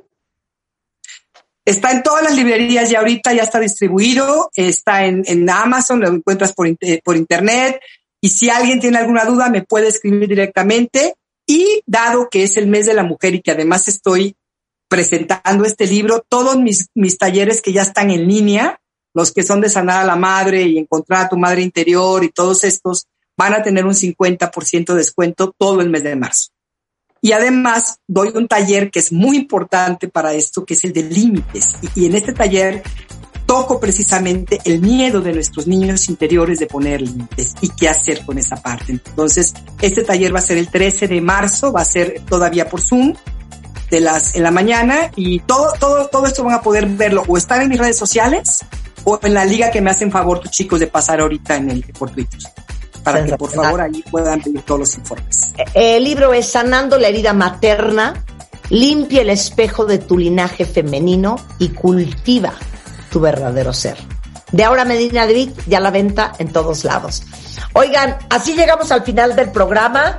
Hoy cuentavientes tuvimos a Felipe Nájera y Jaime Morales hablando de adopción gay en México, fueron la primera pareja que adoptó legalmente, al doctor Antonio Risoli, cómo saber si tienes o que tu hijo tiene TDA o TDAH y cómo sanar la herida materna con Aura Medina.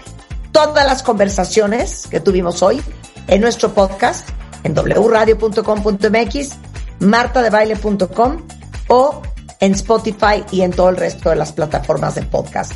Mañana, no se lo vayan a perder. Evan Mark Katz, 13 preguntas que tienes que hacerte antes de casarte. Y algunas alegrías más. Pásenla muy bien, no se vayan mucho más el resto de la tarde en W Radio. Entra a wradio.com.mx. Checa más información de nuestros invitados, especialistas, contenidos y escucha nuestro podcast. Marta de Baile 2022. Estamos de regreso. Y estamos donde estés.